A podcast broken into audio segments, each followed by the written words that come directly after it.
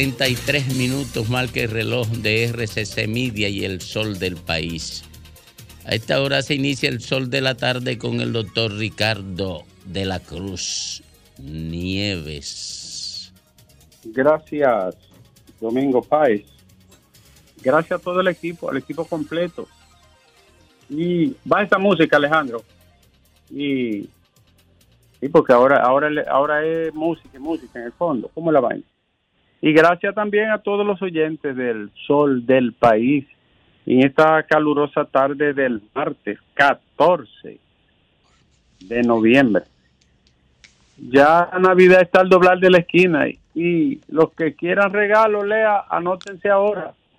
Después, bueno, Alejandro, las noticias de este día. Las más importantes informaciones ¿Qué son los hechos que hacen la noticia? Empecemos con la Dirección General de Compras y Contrataciones. En un solo día la Dirección de Compra batió de 2-2. Se llevó al Intran para la PECA que hoy deposita la denuncia ante la Procuraduría Especializada de Persecución de la Corrupción y además de llevarse el caso Intran a la PECA, se llevó el caso Santiago también a la oficina de la Dirección de Compra, donde, a juzgar por el documento de esta dirección, encontró anomalía en la licitación para el recogido de la basura allí y que fue declarado de urgencia. De modo que dos instituciones públicas bajo el ojo del huracán en cuestiones vinculadas a las compras y contrataciones. Esperemos a ver porque este caso, por ejemplo el del Intran, luce como una urdimbre, no una telaraña de actuaciones presuntamente impúdicas que conducirían a una imputación penal. Eh, ahora parece el joven Hochi, Hochi Gómez. Oye, pero ese muchacho tan joven ha bailado mucho, ¿eh? ¿Cuánto ha bailado ese chico? ¿En cuántos salones ha debutado? ¡Wow! Y nunca es en la misa ni en la catedral. Siempre en casos eh, estridentes. ¡Wow! Alejandro, Alianza País apoyará al PRM en las próximas elecciones. El acuerdo está depositado en la Junta Central Electoral. Por mi parte, bye bye, Alianza País. Que le vaya bien. Abel Martínez presentó ayer su programa o proyecto de seguridad y dijo a los delincuentes que se preparen porque a partir del 16 de agosto del año que viene se acabó el relajo, así dijo Abel. Dijo que también Abel Martínez que el caos en que está sumido el país llegará a su fin. El discurso íntegro toca varios aspectos de la seguridad. La cronología del Intran era la conclusión segura de un problema. Y así ha acontecido, Alejandro. Por su parte, Haití sancionará drásticamente a los haitianos que entren con mercancías procedentes de República Dominicana sin declarar, ya tú sabes. Los haitianos están aprovechando ahora también para los impuestos con el tema de la frontera. Y, señores, el tema de los balnearios y los ríos no solo es Fula, San José de la Mata, en Cotuí, debajo del puente, eso es algo demencial lo que pasa los fines de semana debajo del puente sobre el río Yuna en Cotuí Sánchez Ramírez. Una locura debajo de un puente colocando mesas, sillas, timbiriches, eh, eh, ahí colocan de todo. Desregulado por completo, un peligro debajo de un puente. eso hay que ordenarlo, pero ya. No soporta un día más el caos y el desorden en los balnearios y en los ríos del país. A propósito, Alejandro, hablamos de, Bonao, mañana se reúnen las autoridades para presentar los reglamentos que regirán el uso de los balnearios, sobre todo Fula. Alejandro, el turismo inició la construcción de la plaza multiuso en el Ceibo. Y el Ceibo necesita atención, un pueblo pobre con muchos recursos y muchas condiciones. Ocho mil, es importante Alejandro, ocho mil cuatrocientos millones de dólares, superado los ocho mil millones envío enero-octubre de remesas, la mayoría de Estados Unidos, enviada por los dominicanos, dejando el pellejo en el exterior. 8.400 millones, llegará cerca de 10.000, ¿eh? Así es que otro esfuerzo inmenso de la diáspora para la, los ingresos y la moneda extranjera.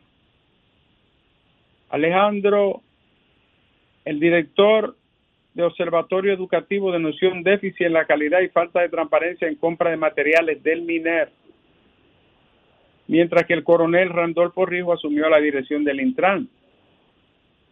El presidente de la República dijo ayer en la semanal que la seguridad jurídica está garantizada y advierte que el Ministerio Público es el que tiene que ver contra los fraudes. Farideh Rafur escribió ayer en su cuenta de Twitter a propósito de la candidatura de Omar Fernández. Que venga el padre o que venga el hijo, no importa, dijo la actual senadora del PRM. Y la Policía Nacional tendrá hoy un nuevo jefe investido ya. Hay cambio de mando a las 4 de la tarde. El general Ramón Antonio Guzmán Peralta será el nuevo director de la Policía Nacional a partir de la fecha, cuando se le han cumplido dos años al actual incumbente de ese cuerpo policial. La falta de mercado haitiano presiona la baja ganancia de los productores, quienes piden solución al problema para los pollos y los huevos, sobre todo los pequeños y medianos empresarios. Mientras tanto, Haití no ha podido inaugurar su canal, que pensaban hacerlo el 18 de este mes, pero no está listo. No está listo el canal. Alejandro, la tasa cero al azúcar es un atentado a la producción, dijo la representante de la Federación Dominicana de Colonos Azucareros, quienes comunicaron que la, la a la comisión que la iniciativa no es necesaria. Bájenla entonces porque no, ¿cuál es el problema? Y seguimos Alejandro.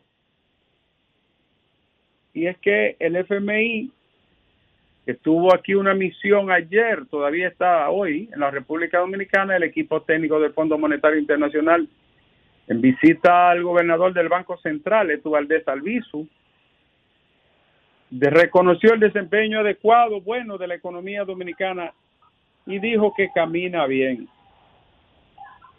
Alejandro, por último, ¿me escucha? ¿Qué pasó? ¿Qué pasó con el conversatorio ayer de enjundiosa, profunda y con hondura eh, eh, sustanciosa eh, de los temas que, que, que, ¿Qué pasó que no lo publicó RCC Media? Sin embargo, eh, subió la vaina del perro. ¿Y por qué no subió lo de ayer, eh, el domingo? Mira, eh, incluyeme en la protesta. Porque parece que había el plan de desacreditarte. Ya yo descubrí por dónde andaba el asunto. Ah, yo sabía, Alejandro, que yo fui víctima de la inteligencia artificial.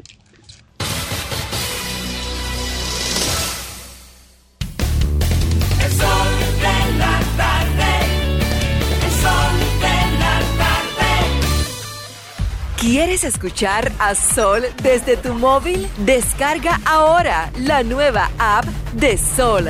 Búscala en tu Google Play o App Store. Sol 106.5. También en tu dispositivo móvil. Somos la más interactiva.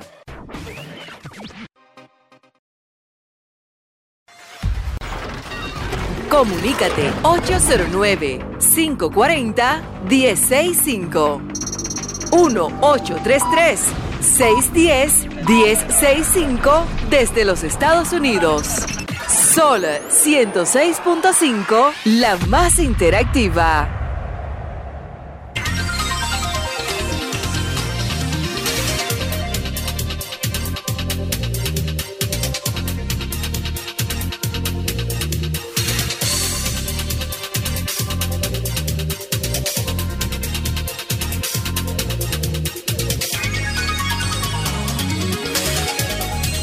Bueno, retornamos al sol de la tarde, al sol del país, tras el policomentario del doctor Ricardo Nieves.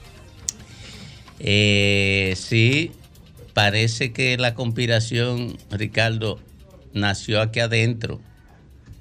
El daño que se te hizo con ese, con ese cosa de que del perro, como el perro bebe agua. Eso, el daño nació aquí y alguna gente creyeron que había sido yo que lo había provocado. Víctima de la inteligencia artificial también. Víctima de la inteligencia artificial. ¿Pero cómo que hace entonces? No, te dando idea. No, yo no, yo no hago eso. El que hace, Férico, ¿cómo que hace? No, no, Grimer es el experto. El que sabe. el que sabe Grimer. Con esa camisita rosada ahí, ahí, andan hasta los ancianos imitando a Ricardo Nieves. No, pero esa señora. Debió de caerse en el tanque ¿Eh? de cabeza. No, que hizo un video que hizo Ricardo ahí. Que se lo falsificaron. Eh, no, yo no sé, dice que fue, fue la inteligencia artificial. Pero entonces aquí, en vez de ocultar ese video para no hacerle daño a la imagen de Ricardo, oye lo otro. Buenas tardes. Adelante usted. Buenas tardes, Domingo, un placer. Adelante, mi querido. Sí, mire, eh, yo soy un joven y yo desde pequeño tengo inquietud porque mi país siempre sea, eh, sea siempre mejor, ¿no? En todos los aspectos. Y vaya, siempre lo escucho a usted los domingos, Panorama, con Ricardo, con Celia y todos, y ustedes también están ahí en todo el panel. Y soy admirador de ustedes. Mire, hay algo que sucede constantemente en este país, que un tema tumba el otro. Por eso sucede también en todos los países del mundo lo vemos en Estados Unidos, lo que está pasando. Pero ahora mismo nadie se acuerda, por ejemplo, del tema de, la Cámara de Cuentas y los directivos de la Cámara de Cuentas. Eh, háblame un poco de eso, por favor. Mira, eh, garantizaron una armonía interna eh, anulando la Cámara de Cuentas. Sí, la Cámara de Cuentas ya no sirve para nada. Y yo lo advertí cuando, cuando construyeron ese acuerdo Oigan, ¿qué era lo que había en la Cámara de Cuentas? Bueno, había una lucha entre los que querían desmontar el sistema de impunidad y los que querían mantenerlo, mantener el sistema de impunidad. Se impusieron los que querían mantener el sistema de impunidad y para mantenerlo había que anular la Cámara de Cuentas. Y ahora mismo es un órgano anulado que no es capaz de producir un solo producto resultado de la fiscalización del uso de los recursos públicos. Pero, imagino que no están cobrando, si no están trabajando. No, ellos están cobrando y van a seguir cobrando. Eh, pero no puede producir un solo producto, no puede generar un solo producto derivado de la fiscalización del uso de los recursos públicos para perseguir a nadie. Si lo genera, era como la auditoría maquillada que se le hicieron a la Junta Central Electoral al, Ayuntamiento de Santo Domingo Este. Y, a Punta Catalina. Y a Punta Catalina y a toda esa, porque, toda esa porquería que hicieron antes. Pueden hacerla ahora y no va a pasar de ahí. Es lo mismo. Oiga, no va a pasar de ahí. Esto es terrible. Por cierto, Domingo, déjame preguntarte y preguntar que finalmente qué pasó, porque eso no pasó de ahí, pero ven acá. ¿Y dónde quedó lo del expediente Caracol y de la pasada cámara de cuenta? Porque en ese caso, eso ellos admitieron incluso eh, cómo era que actuaba, cómo era que se actuaba esa Cámara de Cuentas cuando fue, no interpelada, cuando fue al Senado a, un informe y, era respecto en ese momento, porque era el partido en gobierno, el PLD, y ellos decían que ellos hacían los trabajos de campo, pero que según ellos, no yo, lo dijo el, presidente de la Cámara de Cuentas, ellos lo, lo maquillaban o no daban el informe correcto. Y eso, la verdad, quedó ahí y a mí me gustaría saber qué pasó, si, por lo menos que digan algo, porque eso fue grave, ¿no? Como tan grave como lo de la Cámara de Cuentas de ahora, la que eligieron que para subsanar las barbaridades de la anterior. Pero eso lo tiene guardado el Ministerio Público Independiente. Junto con la porque hizo un, hizo un allanamiento a la Cámara de Cuentas, el Ministerio Público Independiente. Y no le ha dicho al país nada sobre el resultado. ¿Cuáles fueron las conclusiones? Claro, no, no, no han dicho nada. Y eso, señores, es complicidad con la impunidad, no importa que sea que la esté, la esté generando el Ministerio Público Independiente. Complicidad, es más todavía. Eso es complicidad con la impunidad. Y cuando es el Ministerio Público Independiente, es mucho más grave. Mucho más grave. Tú sabes, lo, lo, Domingo, lo que siempre preocupa es que a diferencia de otros muchos escándalos a los cuales estamos acostumbrados, que se nos, se nos estallan en la cara y uno se da cuenta cuando ocurren, sobre todo tú y este programa y Ricardo, eh, uno este lo hemos visto venir desde hace más de un año y medio. O sea, hace más de un año y medio se dijo, es que lo que va a pasar. La hoja de ruta del desastre de la Cámara de Cuentas se planteó en este programa, con fechas. Y efectivamente, ya se materializó, ya está debajo del radar y lo único que queda es que sigan cobrando un año más y no pase nada. Mire, yo dije, cuando el Ministerio Público, meses después de que el Ministerio Público allanó la, las instalaciones de la Cámara de Cuentas, y no sometió a nadie. Yo dije que después tú lo recordarás, Federico, que dije que esa Cámara de Cuentas, esa Cámara de Cuentas y las tres señoras que, que anularon esa Cámara de Cuentas, estaba haciendo eso porque el Ministerio Público le garantizó impunidad a la otra Cámara de Cuentas. ¿Tú recuerdas cuando lo dije? Exacto. Ahí está ese video. El responsable de que esta Cámara de Cuentas no opere es el Ministerio Público Independiente.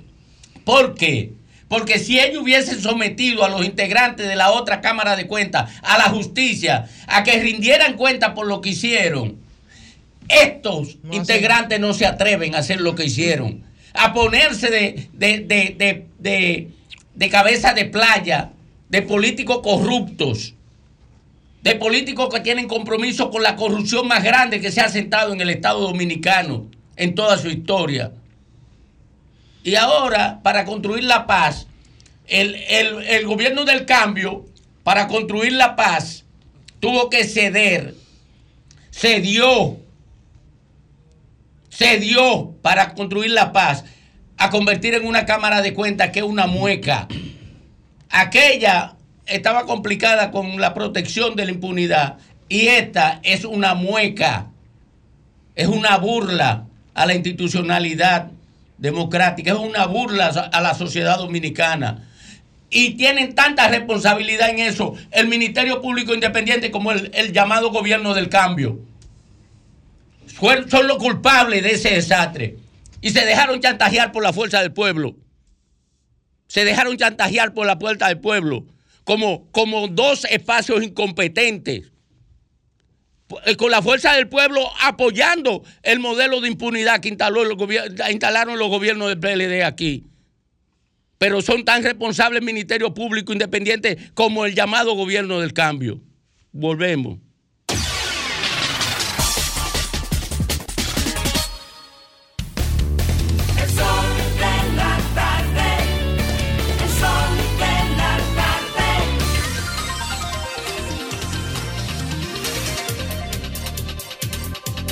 Seguimos con la gente, seguimos con la gente, porque ahorita me pasé. Domingo. Me pasé, ¿verdad? No, no, no, tú estás bien, tú estás bien, Domingo. Te quiero ver así todos los días. Óyete. Ah, pues tú quieres que se Ya, muera él, ya, ya la, alianza, la alianza picó adelante con el tema de la Cámara de Cuentas. Entonces, eso no es lo que van a rescatar, eso es una de las instituciones que van a rescatar. Bueno, ya no, ya se la, eh, eh, ¿Eh? la alianza. Pican se- adelante. La alianza se cogió la Cámara de Cuentas y se la quitó al PRM, que no sirve para nada. Como partido no sirve para nada. Ni para hacer lo bueno ni para hacer lo malo. Buenas tardes. Buena. Adelante. Sí, ¿cómo está el equipo? Bien, bien. Sí. Les habla la ingeniera Pion. Adelante, ingeniera. Sí. Óyeme, eh, la- lo de la Cámara de Cuentas, yo no sé qué es lo que pasa aquí, que toda la vida ha sido un, un- un- un estigma que tiene. Yo creo que ahí el gran error está eh, que deberían de poner un abogado y los demás contadores, que, que ahí lo que se va es a contar. eh, No, hombre, gente pero- seria lo que tienen que poner. Pero, pero, Gente seria. pero ingeniera, ahí ahora mismo lo que hay es un abogado y cuatro contadores. Ah, bueno, pues entonces es no es por eso. Bueno, pues mira, me quiero referir a lo del caso de, de, de Intran, que a, a Hugo, igual que a mi amigo Mario Lama, son de las dos personas que yo interactuaba con ellos y que lo tengo colgado del alma. Al pobre Hugo, yo le dije... y- y Trata no de que el alma, de que el alma tuya no esté muy alta, porque se van a volcar. No, Sí, no, y el alma es gordito. Sí, es cierto. Al pobre Hugo yo le dije cuando entró, mi querido Hugo, tú sabes mucho de Fórmula 1, pero no de transporte y de cosas, pero ok. Pero en el caso ese de Intran, hay alguien que siempre que hay un, un algo oscuro, está el hijo de Guillermo Gómez, está Jochi Gómez, ese muchachito deberían de investigarlo. Y pero me quiero, eh, inclusive Ivonne habló de eso, fue bueno que, que fu- profundizaran en eso. Pero Graeme, yo quiero preguntarte, no, yo como que había leído que lo tuyo lo iban a revisar, ¿tú vas o no vas como abogado? Como diputado. Él, él, él. No, no, no. Yo inclusive mandé. Como lo- diputado, Y lo digo ¿se va a aquí. Lo digo aquí. No, yo inclusive mandé al partido una carta dirigida a la, a la comisión, a la dirección electoral del partido, donde antes de que iniciaran este proceso último que hicieron, donde yo decía que retiraran mi nombre de las candidaturas y para evaluaciones, porque iban a hacer que encuesta nueva y no sé qué. Yo, yo me retiré del proceso formalmente. Buenas tardes. Adelante. Domingo, ¿cómo está mi hermano? ¿Todo bien? ¿Todo bien? Oye, Domingo, yo, yo le voy a hacer un llamado, oye, en la mañana de hoy, siendo pasar las 8 de la mañana, otro accidente en el tramo carretero Duvergé Barahona, Chile, próximo al municipio de Mella. Eh, dos motores con una pareja de policía venían de este a oeste y otro entrando a Mella de oeste a este era empleado de la oficialidad civil del municipio de Mella, perdió la vida instantáneamente y los dos miembros de la policía que estaban de, de- de puesto en, en la policía de Neiva iban para Neiva y tuvo un fatal accidente. Yo le exhorto a todos los motoristas de la zona que ya han perdido la vida, varias vidas se han perdido ahí por, por, medio- por medio de accidentes de motoristas, que tengan mucho cuidado Terrible. en ese tramo. ¿Qué es lo que yo le digo al, al Ministerio de Obras Públicas? Este tramo carretero está en muy malas condiciones por falta de mantenimiento. Ya, ya, eh, ya me duele la boca, como ya vulgarmente. Hace un llamado a- al eminente Lucho, Lucho, a Lucho, a Licho Mato, por favor, que oiga el llamado de Dionisio 22 de URG. Buenas tardes. Buenas tardes, Domingo. Adelante. Un saludo para la reina de este programa, Ivonne Ferrer. Gracias, Mira, buenas. saludo a Merandi, aquí de los Guaricanos. Mira, ahí en cerca de la embajada americana han hecho una zanja, Domingo, que tiene el tránsito jodido, Domingo. Atención, autoridades, una zanja, una compañía que está haciendo ahí una construcción al lado, justamente al lado de, de, de, de- de esa cuestión ahí. ¿Dónde, dónde? Ahí en la embajada americana, al lado. Frente a la embajada. Buenas tardes.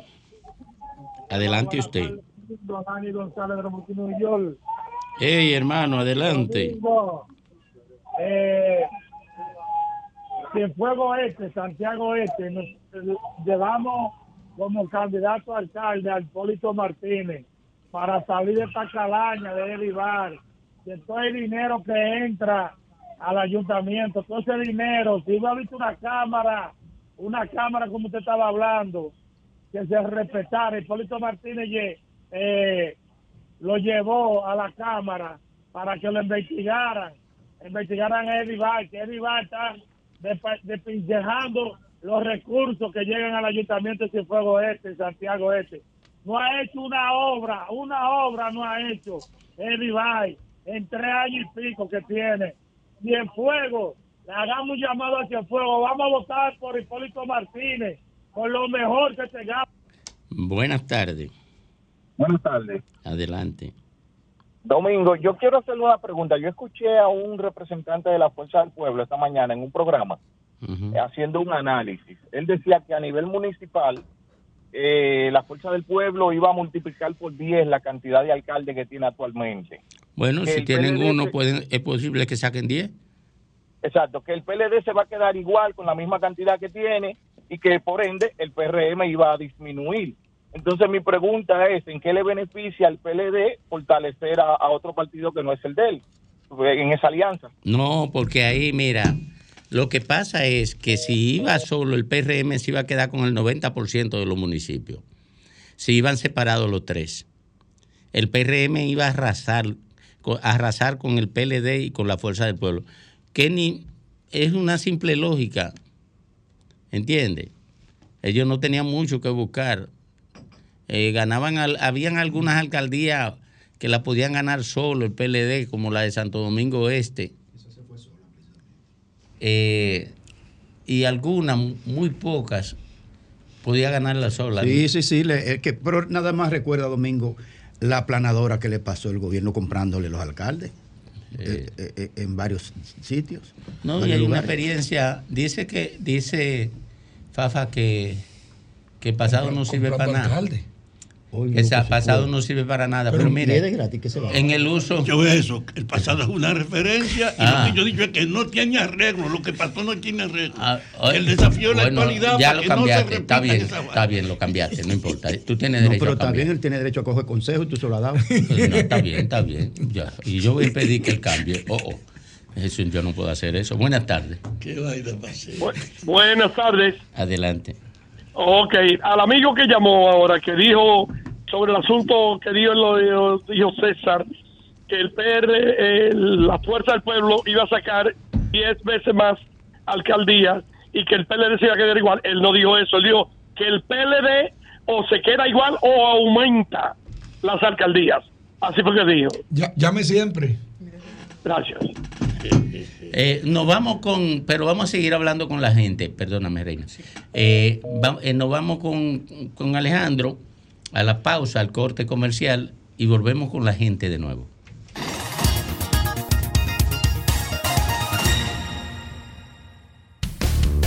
El sol de la tarde. El sol de la tarde. Y ahora, un boletín de la gran cadena RCC Media. Una persona que iba a bordo de una motocicleta murió este martes tras ser atropellada por una patana en el kilómetro 23 de la autopista Duarte. Por otra parte, el delegado del PRM ante la Junta Central Electoral, Simon Freud, dijo hoy que ese partido ha validado la alianza a nivel presidencial con 19 organizaciones frente al organismo comicial. Finalmente, en África, más de 70 personas, en su mayoría niños y ancianos, fueron masacradas en una aldea al norte de Burkina Faso, informaron las autoridades.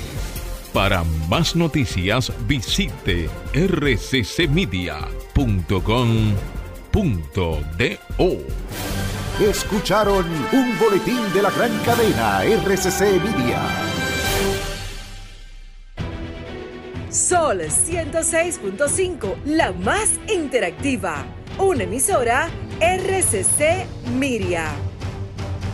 Adelante. Buenas tardes, Domingo. Buenas tardes todo el equipo del Sol de la Tarde. Mira, Domingo, lo que está sucediendo en la política dominicana, te habla Miguel Fernández, yo creo que aquí la misma sociedad impulsan a muchos políticos, funcionarios, porque hay una competencia del que más tiene, el que más consiga, el respeto del poder, de cómo anda montado, y sin embargo se deja de un lado aquellos que tienen la visión de querer colaborar. Y entonces, por eso que mucha gente quiere entrar a la política, no a servir, sino a buscar, a, il- a conseguir el dinero, porque creen que con la política hay respeto. Yo invito a esta nueva generación a servir por su comunidad, a ser un comunitario y poner ejemplo donde vive. Muchas gracias. Muchas gracias a usted. Buenas tardes. Tocayo, Adelante, mi querido. eh, mi amigo Domingo, Fafa, para todos, Oviedo, Mirador Sur. Primero saludar al Tocayo que se hizo Eh, eh. viral este, fi- este fin de semana. Eh, Sí, no, con esa esa cosa, yo, yo, yo me, es- yo, yo me, yo, yo estaba que no, que la vergüenza no me cabía en el cuerpo. No, hombre, no, no, hombre, no. Déjame decirte que eh, ni el Mayimbe Fernando Villalona en sus tiempos había usar alto fulgor en, en- en- en lo- en la- En las en las redes. redes. Sí. Es increíble cómo la gente se pasaba de WhatsApp a WhatsApp eh, ese, ese video. Bueno, Bueno, pero, yo, por pero ejemplo- cada, mira, cada, cada reenvío, cada post era una gota de vergüenza que me caía en el alma. No, no, no, pues lo hizo con el lado sano. con el lado sano. humor. Ahí, Claro a- sí. ahí estoy viendo, al único No. que me falta ver en eso es a Fafa Tavera, pero vi una señora ahí como de 90 años imitando a Ricardo Nieves. No, pero eso, eh, eso está bien para botar el estrés de, de, de ir más un viernes. Bueno, Eh, está bien, Yo lo felicito al doctor que se volvió viral. Mira, eh, eh, Domingo, lo que tiene que ver eh, con la política sobre la senaduría del distrito, yo entiendo que ya a esta altura de juego, a esta altura de juego, que no se haya decidido por el PRM quién es la candidata o candidato eh, a senador, ciertamente que trae suspicacias. Porque si la senadora actual es Faride Raful, quien yo considero que debiera seguir, eh, porque independientemente que no le guste a algunos, ha demostrado que es honrada, eh, nunca ha dado ningún bochorno por el país, se ha portado correctamente, es una mujer intelectual. eh, yo entiendo que debería ser ella la candidata. Eh, ya salir con otro candidato a esta altura de juego, eh, como Guillermo Moreno, le sumaría muchas cosas, porque también es un hombre honesto, claro que sí, pero entiendo que en el fondo crearía un poco de disgusto en las bases del partido. Yo lo que entiendo en definitiva, que ya sea Guillermo Moreno, ya sea Faride, ganará fácil. ¿Por qué, Domingo? Luis Abinader debe ganar con no menos de un 55%. Y hay dos boletas, habrán dos boletas, que es la legislativa y la presidencial. Si Abinader, si Abinader coge un 55%, yo no veo por qué no Farideh Raful, Raful no coge igual suma. Profesor Ariel Macondo, ¿verdad? Buenas tardes. un fresco, es un oyente. No, no, pero fue una pregunta que yo hice. Anótame ahí esa pregunta. Adelante. Domingo. Adelante, mi Yo oí a querido. Ricardo hablando- Yo oí a Ricardo hablando de los ríos, de, de, de la sinvergüenza de los ríos. Mira, en San José de las Matas hay un, hay un bañario que le llaman Cógele Chichirri. Oye, y lo tienen, la policía se para ahí y tú, y tú lo escuchas, la gente del medio del río cuando le vocean, que a los comandantes le dan de las 50 mil pesos para que no bajen para el río. Se lo vocean y todo el mundo lo sabe ahí. Hay otro bañario que le llaman la Gila. Para que ustedes vean lo que hay. No hay playa. La playa es el medio del río. A donde todo el mundo hace la sinvergüenza y baja la policía. Yo enfrenté a la policía y le pregunté a la policía que, que si era verdad lo que el tipo estaba diciendo. Y tú sabes lo que me dijo la policía. Que lo dejara tranquilo, que eso era hablando caballate. Y el tipo voceándole del medio del río, que al comandante le dieron 50 mil pesos para que lo dejara meter entre el río. Qué barbaridad. Buenas tardes. Buenas tardes. Ade- adelante. Sí, equipo, pero ese hombre que llamó el PRMista está borracho, soñando despierto, ¿o qué? Pues se te está poniendo loco ese hombre. Pues, Un país cayéndose a pedazos pasando hambre. ¿Cómo esta gente puede pensar que van a ganar una reelección con un país, una, el, el pobre aquí come una sola vez Haití, mi hermano? ¿Cómo usted cree que así se gana una reelección? Buenas tardes. Buenas, Adelante. ¿cómo te está, hermano? Todo bien, mi querido. Óyeme, es increíble lo que está pasando en este país. La gente todavía pensando, pero Rafael, líder Raful, Raful, por respeto, uno tiene que respetarla, pero tú sabes lo que decía Ra- eh, Faride con respeto a los préstamos. ¿Ustedes recuerdan eso? Todo que los préstamos, y hoy no hay que decir nada más que solicitar y ella aprueba de una vez los préstamos. Ella no ha dicho nada de- del endeudamiento de este país. Y, eh, y si ella se vio opuesto al endeudamiento de este país, como lo está haciendo Luis Abinader, te aseguro que ella fuera una buena candidata. Pero esa es la peor candidata que tiene el PRM aquí en el distrito número uno. Y con la situación que estamos viviendo, la luz por la nube, los precios de, lo- de los productos de primera necesidad por la nube. Solamente en cuenta pagada, Luis puede ganar en una cuenta pagada. Después Luis, Luis, dale, oye, lo puede anotar como primicia. Un 39% va a sacar Luis en las elecciones. Pero póngale 35 mejor, para que parte con Hipólito. Buenas tardes. Ponle 60. Buenas tardes. ¿cómo están No, ustedes? 36, como Hipólito. Adelante. programa que tiene la, la radio dominicana. Gracias. Eh, mira, eh, a veces yo no entiendo este país de, de República Dominicana, porque en un tiempo determinado sacaron a Leonel Fernández por malo y ahora quieren entrarlo por bueno. Entonces, Leonel Fernández vendió toda la sede y, ven- y vendió la mitad del Pero país. Leonel no lo sacaron. Leonel concluyó un periodo constitucional por mandato de. Con- concluyó, pero mi- mira el déficit que dejó, porque la gente olvida fácil aquí. Yo lo que sé Dejó que impulsó déficit gran de- parte del desarrollo de este país. Cuando dice que lo sacaron, refiere que la gente no votó mayoritariamente por él, o sea que No, no prefería no que la Leonel votó. siguiera siendo presidente. No es que la votó Eso es su lo que dice, periodo. ¿no? No. Pero claro. Leonel No, dejó su un periodo déficit en este constitucional. país. ¿Eh? Leonel Fernández dejó un déficit en este país de 200 mil millones de pesos cuando lo recibió Danilo Medina, eh, el, el cargo después de él. Y ahora, ahora sí estamos Ahora bien, viene- ¿verdad? La deuda la han bajado.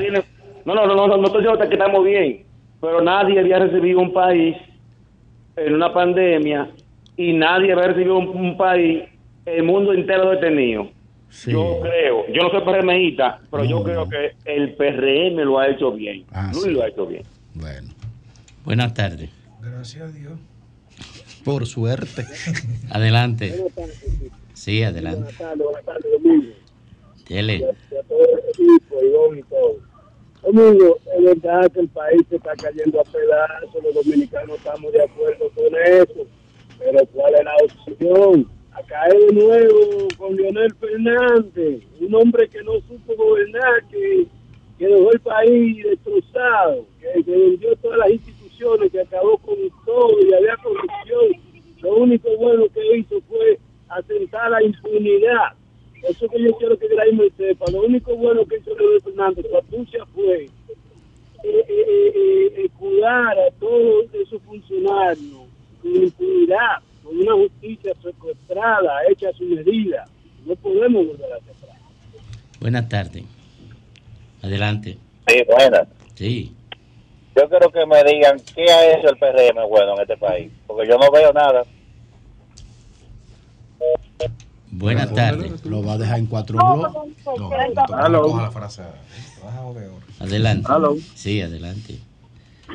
Buenas tardes, caballero. Oiga, por ahí llamó un señor ahorita diciendo que Luis cogía tal vez un 39%.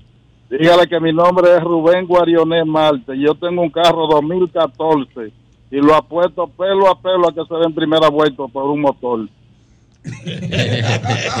Bueno, por lo menos tú estás haciendo una apuesta decente porque uno que apuesta mil millones en Santiago Nadie- y, y nadie salió a preguntar de, de dónde, de dónde sacó mil millones para apostarlo. Nadie con cuarto limpio se lo El primero que debió ¿Cuántos pedir que se investigara está eso fue Abinader, que está dígale. apostando mil millones a su ese nombre. comunicador que está al lado suyo, que yo lo apuesto con él, que él lo está viendo ahí, que está mi nombre, y que busque un motor nuevo y que Luis se ve en primera vuelta. ¿Y con quién está hablando? ¿Contigo? Ay, sí. Conmigo. Sí, pero, que venga, tráigalo aquí, traiga, traiga la guagua aquí, venga, la vamos a apostar por un motor, por- por un motor viejo que tengo, venga. Por un 70. Venga, que tengo un 70 parqueado ahí abajo y lo vamos a botar contra la jipeta suya. No importa, yo le estoy jugando a usted claro y usted está viendo muy bien que está mi nombre y le estoy dando mi nombre. No, yo no estoy viendo, no. Traiga la guagua No, aquí, venga, no, la vamos a no, no venga, tráigala. No. Usted como que se cansó de ese Ese, vehículo. ese, de- ese, ese es de los PLDistas. Fácilmente usted trae la guagua y se va a pie. él, está, él está cansado de ese No, vehículo. fue un motor.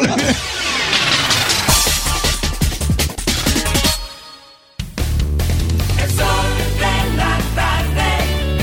El sol de la tarde. Sol 106.5, la más interactiva. Una emisora RCC Miria. Las principales figuras de la televisión de Santiago encendieron la radio y tomaron el control.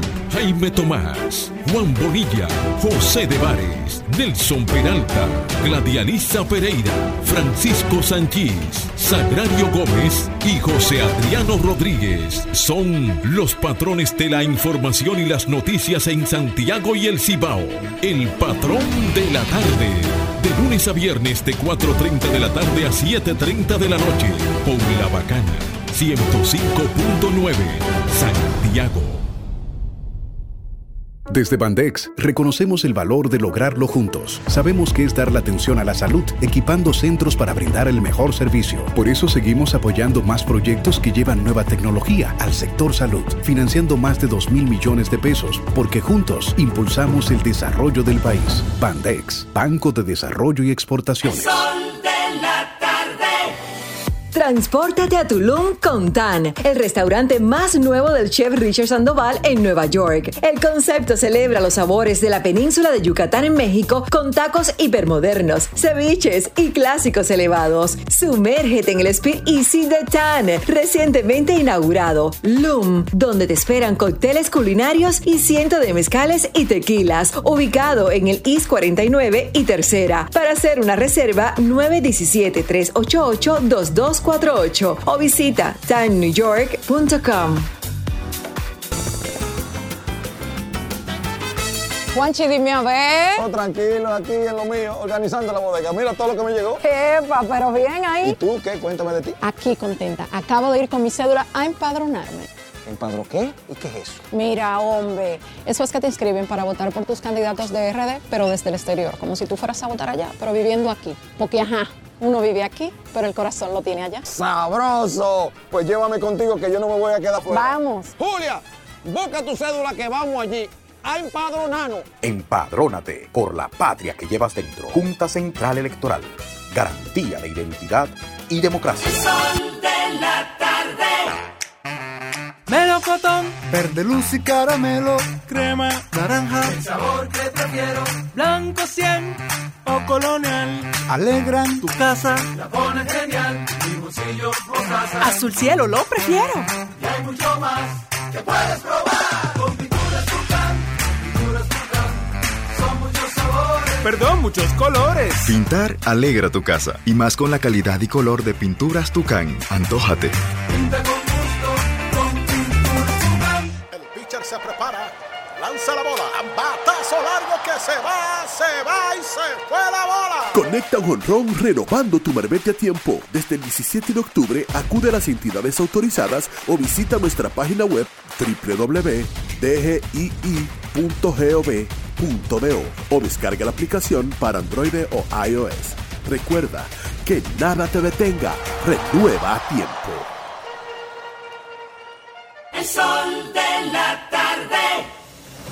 Desde este miércoles 15 de noviembre, Faride Raful se reintegra al sol de la mañana. Faride Raful se une al más completo equipo de comunicadores, el sol de la mañana de RCC Media. Disfruta una lluvia de premios y date vida con Club de Vida en este 25 aniversario de AFP Popular. Tú puedes ganar uno de los 10 iPhone 14 Pro, 10 barbecues y 10 televisores de 50 pulgadas que se sortearán del 16 de octubre al 15 de diciembre 2023. Para participar, descarga la app de AFP Popular, vincula tu cuenta con el Club de Vida y ya está. Club de Vida, un mundo de ventajas en tus manos. El mediodía me cuenta que llega la tarde tarde se siente como caliente el astro rey. El sol de la tarde, el sol de la tarde, el sol de la tarde, el sol de la tarde. Son 106.5. Bueno, 24 minutos superan las 3 de la tarde aquí en el sol del país. Eh, ¿Cuál sería la táctica que desarrolla el Partido Revolucionario Moderno alrededor de la senaduría, de la candidatura a la senaduría del Distrito Nacional? Si alguien pudiera responderme esa pregunta porque yo le he dado vuelta, vuelta, vuelta. En un momento especulé y dije, bueno, quieren sacar a Faride para llevar a, Guillermo, porque Guillermo se lo pueden lanzar atrás a Leonel Fernández. Y como las encuestas dicen que Leonel Fernández es el segundo en simpatía, bueno, podría ser una táctica lógica del PRM usar a Guillermo Moreno que ha construido una imagen de ser una especie de azote de Leonel Fernández. No, y no solo eso, sino que le tiene un miedo como el diablo a la cruz a los temas de corrupción. Por ¿Quién? eso Leonel Fernández tiene mucho miedo. Y a las plantas A que- eléctricas también. Y, y Guillermo no, Eh, no, tiene a miedo. todo lo que. Bueno, yo no sé si Guillermo. Yo No, estoy hablando. una- una me pregunta. No, yo estoy hablando de, de Leonel Fernández. Guillermo le marchó al como- caso de Narcisazo, te recuerdo. e incluso como estrategia ahora, donde se dicen tantas cosas, tú ves a Leonel Fernández referirse poco a ese tipo de, de temas y más bien el tema de los precios, los precios, los precios, pero sabemos todo por el lastre. Él y otros también, y los de ahora. O sea, no es un asunto que si ahora, que si Guillermo, que si el otro. Yo no creo que Guillermo tengan que rostrarle eh, lo, que, lo que sí a Leonel Fernández, porque lo primero es que no ha sido presidente y este fue por tres periodos, que terminó muy mal, por cierto, Pero- Graimer, pero porque terminó Moreno tan mal que incluso su, su, su compañero de partido eh, fue su principal crítico, que fue Danilo Medina. ¿Recuerdas cuando hablaba de la, de la, del maletín de facturas y cuando terminó, por supuesto, con manifestaciones bastante serias ahí en la plaza, en la Plaza de Independencia y con un déficit bastante considerable, esa es la verdad. Probablemente Guillermo que ha escrito y ha dicho y ha denunciado mucho sobre las travesuras, según él, demostrables según él, eh, pero que no se ha permitido eh, en términos del manejo público y de la corrupción. Entonces, nada más quería aportar eso para un poco, Pero, Domingo, en la dirección que tú estás planteando, coincidir con que ciertamente era a quien le, le chubarían a Lionel porque él le tiene mucho miedo a eso. Eh, Guillermo Moreno es un, un piche con brazo cansado ya, con el codo doblado.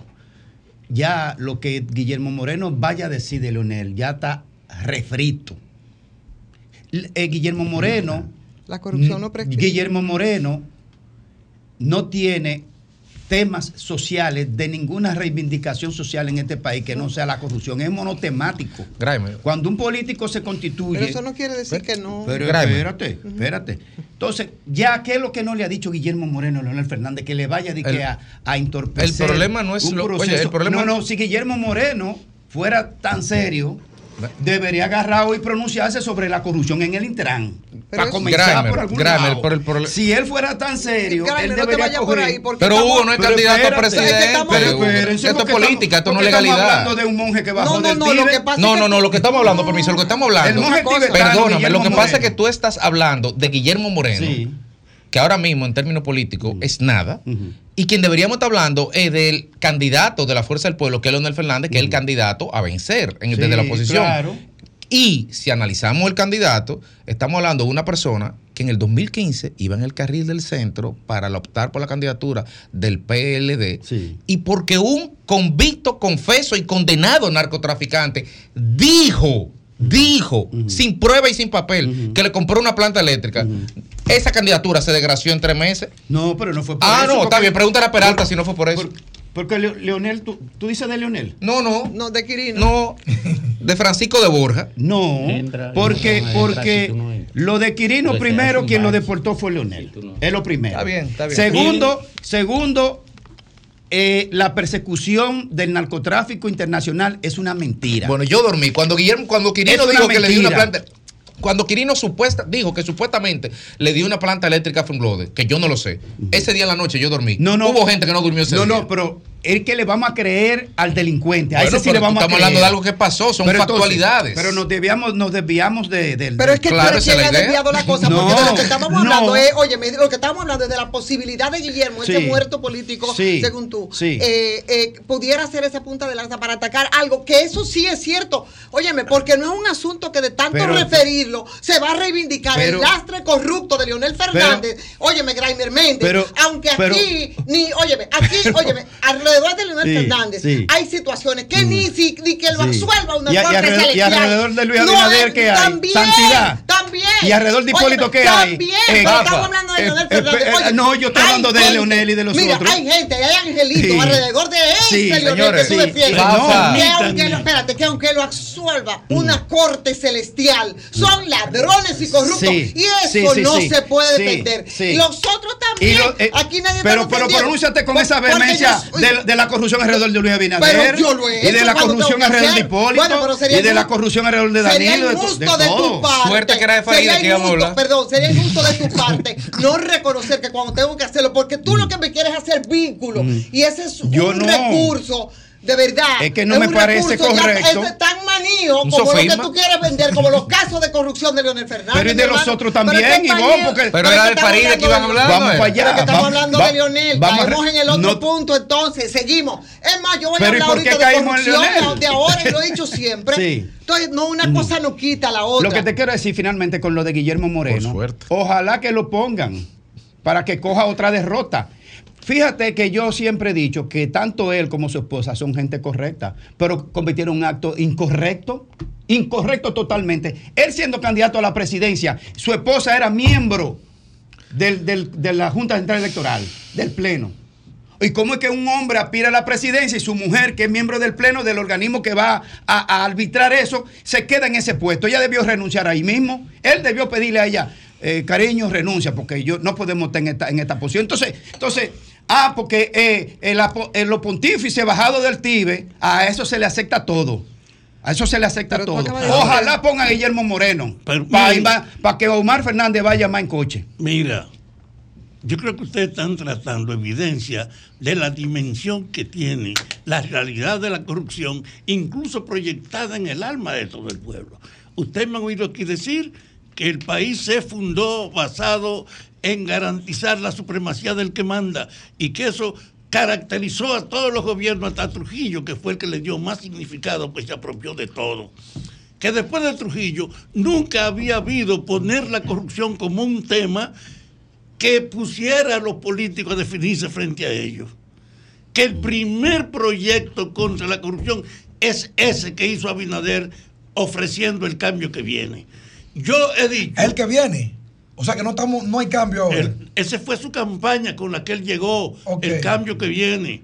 Y él llegó haciendo una oferta como tan seria, a refundar el Estado, rehacer la policía, modificar toda la podredumbre predominante.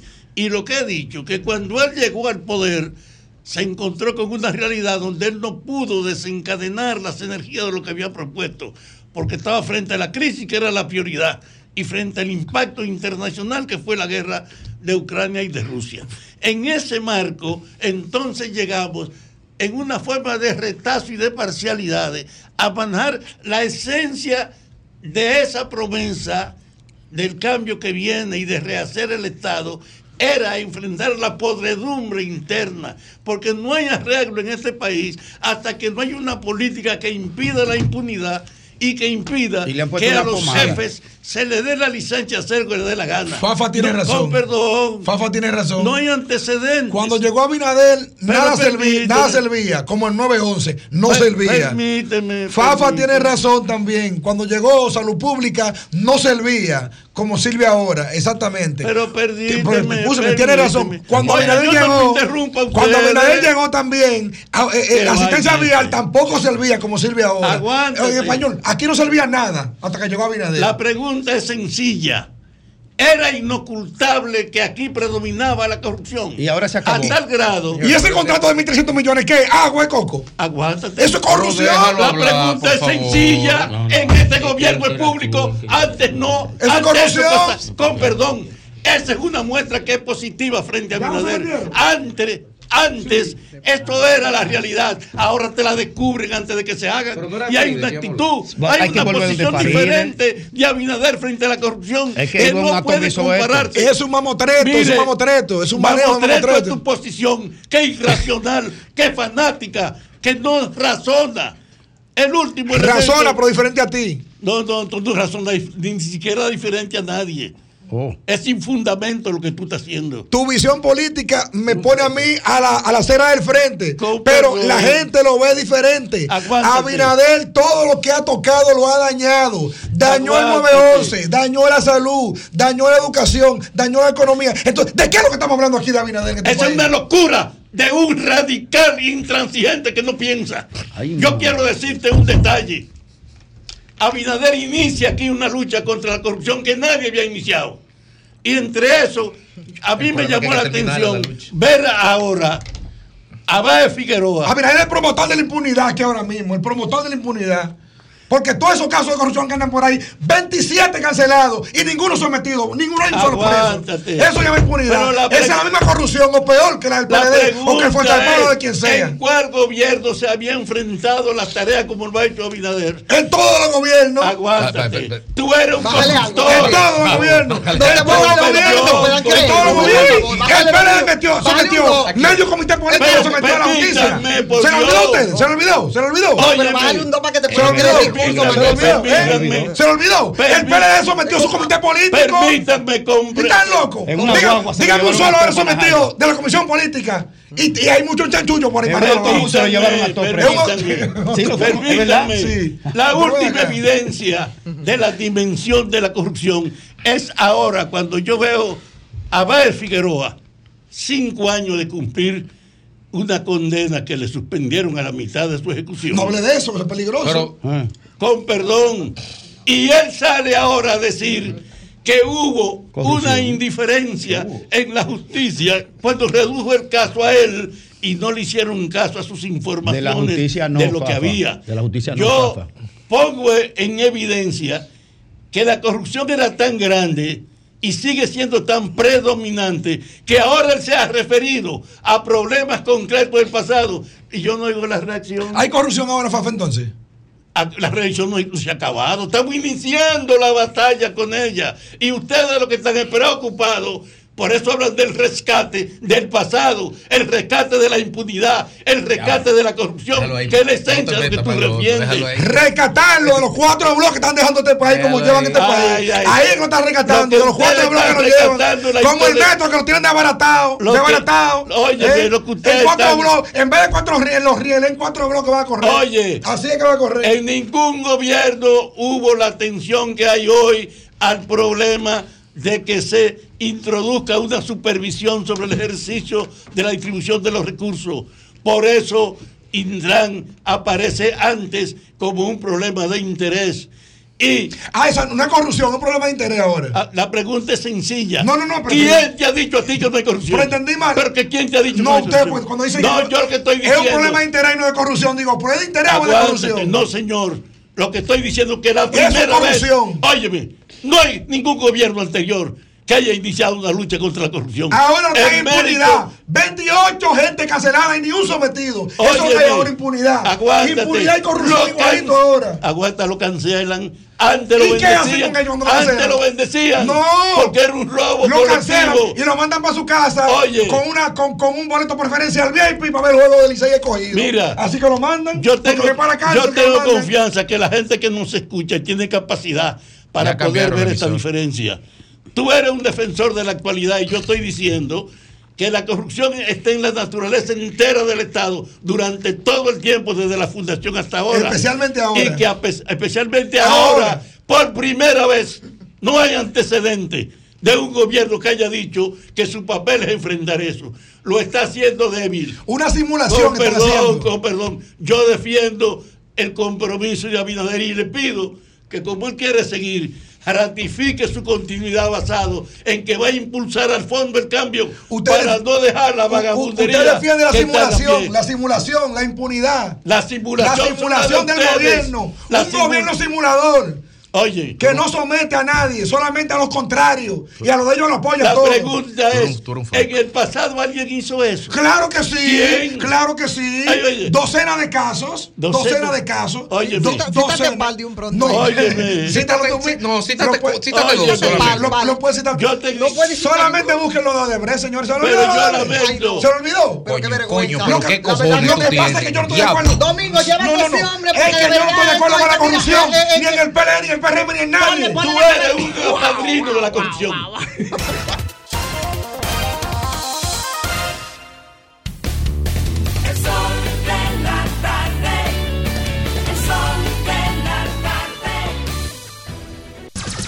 Son 106.5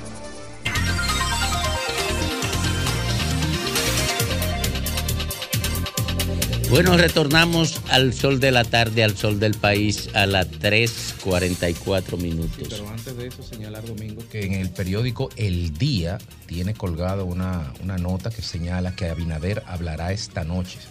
El presidente de la República, Luis Abinader, se dirigirá a la nación este martes a las 7 de la noche. Una fuente de entero crédito confirmó la información al periódico El Día. ¿A qué le puede salir mal ese, ese, ese discurso de hoy? Bueno, pero habrá que ver primero confirmar, Deja- aunque yo lo, aunque yo lo están Te voy a colgando. decir por qué. Ya sabemos de qué va a hablar. Te voy a decir por qué. A ponerse adelante. Primero, ¿qué, tan- qué, qué trascendencia va a decir el presidente Abinader hoy que cambie nada? Él tiene 1.300 millones de razones Tiene para la hablar. semanal que habla todos los días. Tiene la visita a la policía todos los días. Bueno, pero si ayer fue la semanal, populismo ayer fue mediático. lunes y hoy martes de manera extraordinaria va a hablar al país, lo mínimo que podemos es esperar a ver qué tal, porque te- supongo que te, deberá hacer algún anuncio importante. Pero eso no es gratis ¿Eh? en medio- Además- por bueno, medio no sé, yo no, me, yo, no quiero pre- yo no me quiero prejuiciar y me gustaría esperar. Ahora, lo que, eh, y sin prejuicio, lo que yo quisiera preguntarles a ustedes es que a propósito del Intran, bueno, del Intran o de los escándalos, y, me, y digo, refiero a eso porque es una persona que se ha vinculado a cosas. eh, y aquí está el aguerrido Carlos Balcácer, que por cierto es el abogado eh, que con, con pronunciamientos terroríficos, para no decir terroristas, eh, bueno. Iba a pagar todos los semáforos. Iba a pagar todos los semáforos. ¿Qué hace aquí el señor Aquiles Jiménez con la gente del Intran? En esta, eh, están retratados aquí, como dice mi abuela, están retratados. ¿Quién no es un funcionario del Banco de Reservas? Yo no sé, yo. No, eh, No. Aquí le Jiménez nada que ¿quién? ver con. Explícame, ¿por qué- ¿Quién- ¿cuál qué? es el vínculo? ¿Tiene vínculo quizás? Yo creo que él es abogado. Ah, él es abogado. Creo que sí. Yo Él lo veo él, perdón, en sus publicaciones, en sus publicaciones, en su Ah, página pues de Instagram, él sale con una toga negra siempre y con una corbata negra. Y Ah. Puede yo- que Que, esté ahí. que me perdone, que me perdone. Pero él no tiene ningún vínculo contractual con el Banco de Reserva. No tiene ningún- Por lo me menos visible, por lo menos visible. ¿Con quién es que está retratado ahí? con, Al lado de Carlos con- con la gente del Intran, incluido el, el abogado Carlos Balcácer. No, yo, yo de él En lo que hay, en el- sí, ahí lo que yo veo, bueno, tú buscas las informaciones, sabemos que para los que no saben, el señor, eh, este señor, un tribunal lo había condenado, Aquiles Jiménez, a pagar un millón de pesos eh, dominicanos a Carlos Bonillas. Ustedes recuerdan ese caso, ¿verdad? Como indemnización por conceptos de daños morales, dicen ellos. Eso es una nota de, de Benzán. Otras informaciones también eh, aparecen que le vinculan a otros, a otros hechos. Pero bueno, eh, absuelto en todo. Pero lo que no sabía es que tuviera algún vínculo con ese sector, Con ni con el Intran, ni con el tema de los semáforos. Bueno, sí, no sé. que Padovani es el, el me- rep- el representante de, de la empresa A ver. Latam. O sea, ahí está Carlos Balcácer, es el abogado de Padovani. Pero ¿qué hace entonces Aquiles ahí? ¿Cuál es el vínculo Él de no él? está al lado de Padovani, está al lado de Balcácer. O sea, lo, lo único que se me ocurre en esa fotografía es que está en calidad de abogado. Que esté en calidad de abogado. Ah, bueno, él es abogado. Ah, Sí, bueno, quizás. dice- está- dice- ah, perfecto. Ah, bueno, puede ser. Federico, que él es abogado. Ah, bueno, pues a lo mejor, pero no se sabía que era parte de la banca de la bancada de los abogados. Tampoco. Yo no, yo no conozco No, nada de eso. yo tampoco, pero me llamó la atención y nada, quería preguntar a ver si ustedes podían establecer algún vínculo. Yo, ninguno. Vámonos con el patriota, con don Rafael Fafa Taveras. Gracias, Domingo. Estas conversaciones tan fuera del nivel con lo que uno debía conversar sobre la corrupción me obliga a mí mismo a seguir insistiendo en un aspecto. El tema es tan general, tan antiguo, tan abarcador, que lo único que correspondería para los partidos de hoy en esta sociedad donde no es fácil encubrir las cosas, donde la transparencia gana espacio, hoy debía haber una voluntad en los partidos de un pacto nacional contra la corrupción, donde se estableciera cómo evaluar las evidencias del pasado, cómo controlar la administración de los recursos para que no pasen las cosas que eran naturales y generales ayer. ¿Cómo tener una justicia confiable para eso? Debía haber una voluntad nacional de un pacto para erradicar la corrupción, no una guerra en cierta medida para cada quien defender lo suyo. Yo insistí ahorita en decir lo de Baez Figueroa, porque él hace un planteo después de estar aguantando una cárcel cinco años, mostró en el tiempo de su prisión que no usó ningún recurso para reducir su verdad. Y él sale diciendo que un conjunto de valores relacionados con su actividad fueron distraídos y sacados de los juicios y repartidos. Lo está diciendo ahora. Y yo te digo, esa era la norma. Si habían que someter a alguien, se quedaba lo más limitado posible para que no se generalizara. Aquí había una corrupción en el sentido del ejercicio de la autoridad política. Y es la primera vez que se plantea eso como un objetivo que debe ser para todo el mundo. Y yo digo, hay que desarrollar una conciencia para ver si podemos hacer un pacto nacional contra la corrupción. Para que podamos decir cómo evaluamos el pasado. Dos, cómo fiscalizamos los gastos para que no nos sorprendan como antes. Y tres, cómo hacemos que se aplique la ley frente a lo que no hay más remedio que enfrentarlo. Yo no me gusta la prisión pura y simple. Por eso están poniendo gente que está acusada en libertad. A mí no me molesta. Porque yo lo que creo es que no es la prisión, sino abrir los juicios para que sean resultado de los juicios que decidan la prisión. Entonces, en el fondo, mi papel es ver si nosotros construimos una práctica que permita que podamos enfrentar la corrupción sin que se haya un bandidaje para aprovecharla y usarla como algo transitorio, pero no general.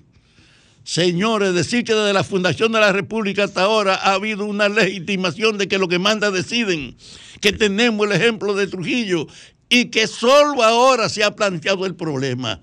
No podemos convertirlo en un po- poema del debate. Debíamos tener una preocupación colectiva, los ciudadanos de este país, acerca de qué hacer, porque es un problema que le afecta a todo el mundo, para tratar de liquidar la herencia y crear condiciones de que dejen atrás el fenómeno.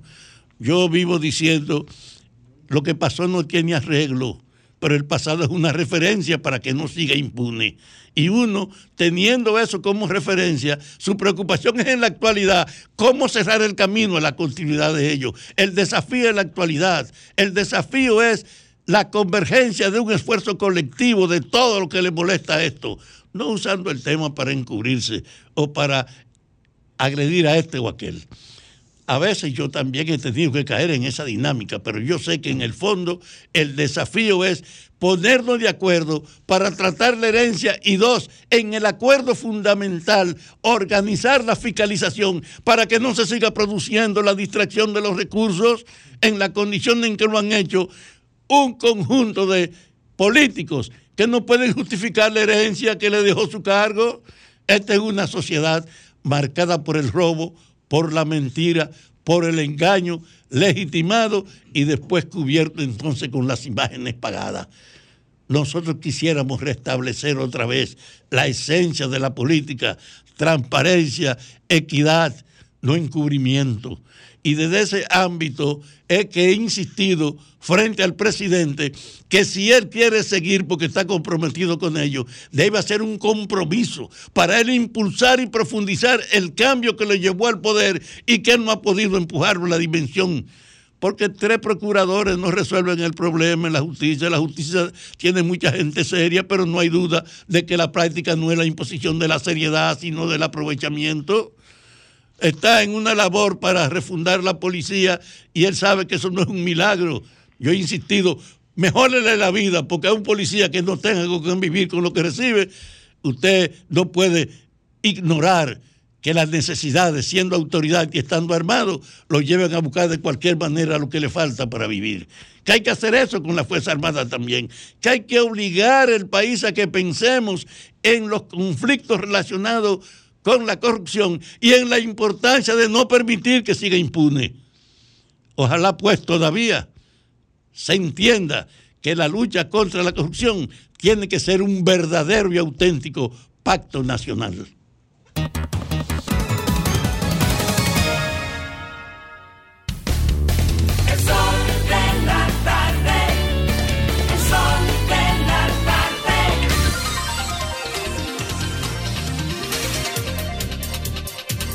Bueno, son las 4, las 3.54, las 3.54.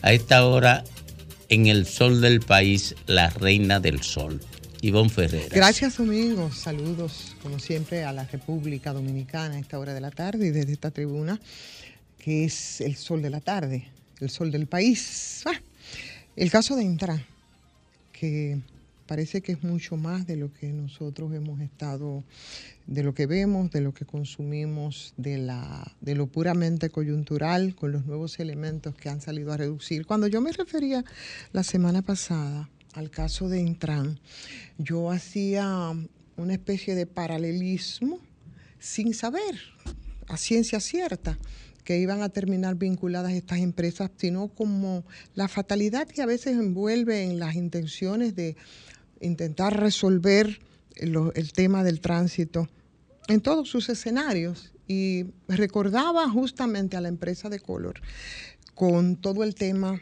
de las licencias de conducir, en el sentido de que ahora, es que bueno, qué bueno que se esté conociendo y que se esté debatiendo el caso de, del Intram, que es una empresa que desde el año 2005 eh, llegó al país y desde entonces y hasta la fecha, hasta que en 2019, en un primer, eh, en 2009, en un primer contrato que fue de cuatro años, empezó el periplo y los cuestionamientos de esa empresa, eh, en el entendido de que las licitaciones, como aquí suele eh, hacerse, a veces se acomodan para que solo sea una empresa la que sea la feliz agraciada y pareciera o pare- pareciera todavía hasta la fecha, porque es la misma empresa que desde el 2005 y hasta hoy tiene bajo su responsabilidad el tema de las licencias de conducir.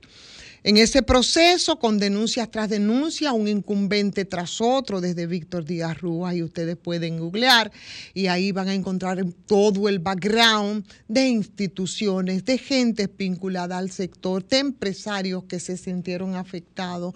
Siempre criticaron la forma de cómo las licitaciones y cuando se vencían entonces los plazos, las adendas, que no sé cuántas habrá acumulado hasta la fecha, pasando después por Gonzalo Castillo también frente al Ministerio de Obras Públicas o Francesca de los Santos. Las denuncias eran reiteradas. Lo, se hizo desde muchos medios, se ha hecho y muchos periodistas lo hicieron. Yo también lo hice en muchas ocasiones, en muchas instituciones. ¿Qué se solicitaba? Se solicitaba eh, al Ministerio de Obras Públicas, que era la responsable, es la responsable, la rescisión de esos contratos de emisión de esas licencias de conducir. Decían en algunos casos que grado a grado, otros acomodados para que sea la única que gane esas licitaciones. Y bueno, nunca nadie, absolutamente nadie reaccionó respecto, respecto a ese caso. Compras y contrataciones, hasta la fecha, nunca ha reaccionado. Que las cosas se hacen como Dios manda en esa empresa. Bueno, probablemente sí. Sin embargo, nunca hubo ni ha habido respuesta.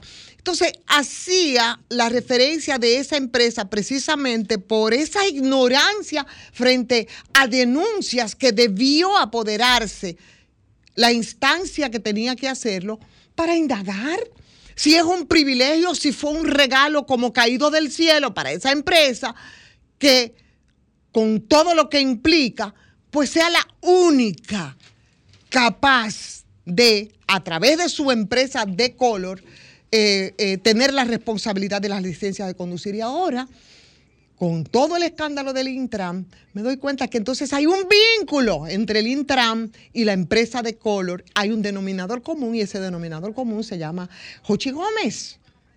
Jochi Gómez, que además tiene un prontuario de denuncias, ¿no? De pifias, de acciones eh, non santas, que yo creo que mínimamente debería llevar y movilizar a que ahora dado el caso de que Carlos Pimentel no es Yocasta Guzmán, que tenía la gracia, ¿no? O la potestad de manejar las cosas a pesar de las denuncias sin movilizar ni un dedo, o uno no sabe cómo lo, cómo, cómo lo hacía.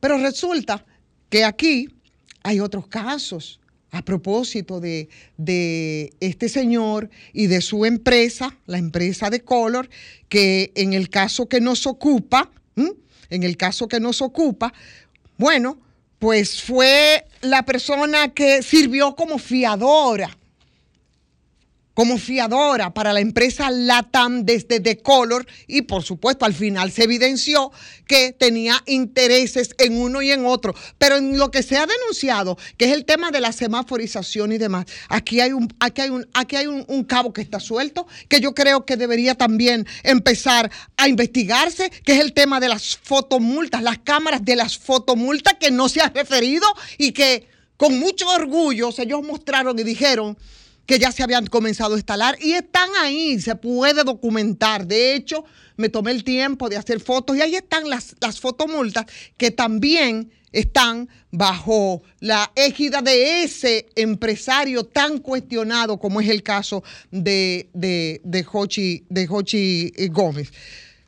Pero el asunto no solo se queda ahí. Yo creo que dada la magnitud del problema en la que en lo personal de verdad yo creo, yo pienso que Hugo es una especie de daño colateral en medio de esto que a mí me parece que es una especie de entramado, porque te estamos hablando que las formas de actuación de The Color y todo lo que tú te puedas encontrar en el camino, el accionar es muy similar, por tanto, y es especulación y lo que me gustaría es que se indague y se investigue a ver qué tan cierto es esto. Parecería como que es un entramado que viene de lejos y que involucra a mucha gente y también a muchas empresas. A mí se me antojaría decir, bueno, hay que investigar el tema de las fotomultas, pero hay que investigar el tema de las licencias de conducir y los contratos, cómo han sido manejados.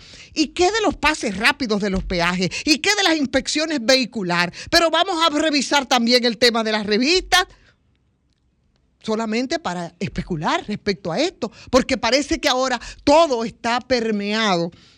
Y todo está salpicado en medio de esto que no debe dejarnos a nosotros solamente en la coyuntura del momento. Y en el caso del Intran y en los 1.300 millones que están involucrados en este caso, la cuestión parece que va mucho más allá.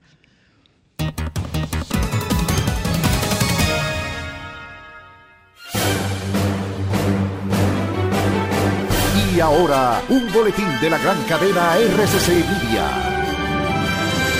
Este martes, el sexto juzgado de instrucción del Distrito Nacional aplazó para el 4 de diciembre la apertura del juicio preliminar en contra de Wesley Vincent Carmona, el doctorcito, Alinson de Jesús Pérez, Chiquito, y Luis Brito Troncoso por su presunta participación en la muerte a balazos del joven Joshua Omar Fernández de Sena. Por otra parte, el primer juzgado de la instrucción de la provincia Monteplata conoce hoy una revisión de la prisión preventiva que se le impuso hace casi un año a Wilkin García Peguero, mejor conocido como Mantequilla, acusado de estafar a decenas de personas a través de la empresa 3.14 Inversiones. Finalmente, el ejército israelí informó este martes que sus tropas capturaron múltiples edificios militares y gubernamentales del grupo islamista Hamas en la Franja de Gaza, incluyendo la sede de la Asamblea Legislativa y del gobierno de Hamas. Para más noticias, visite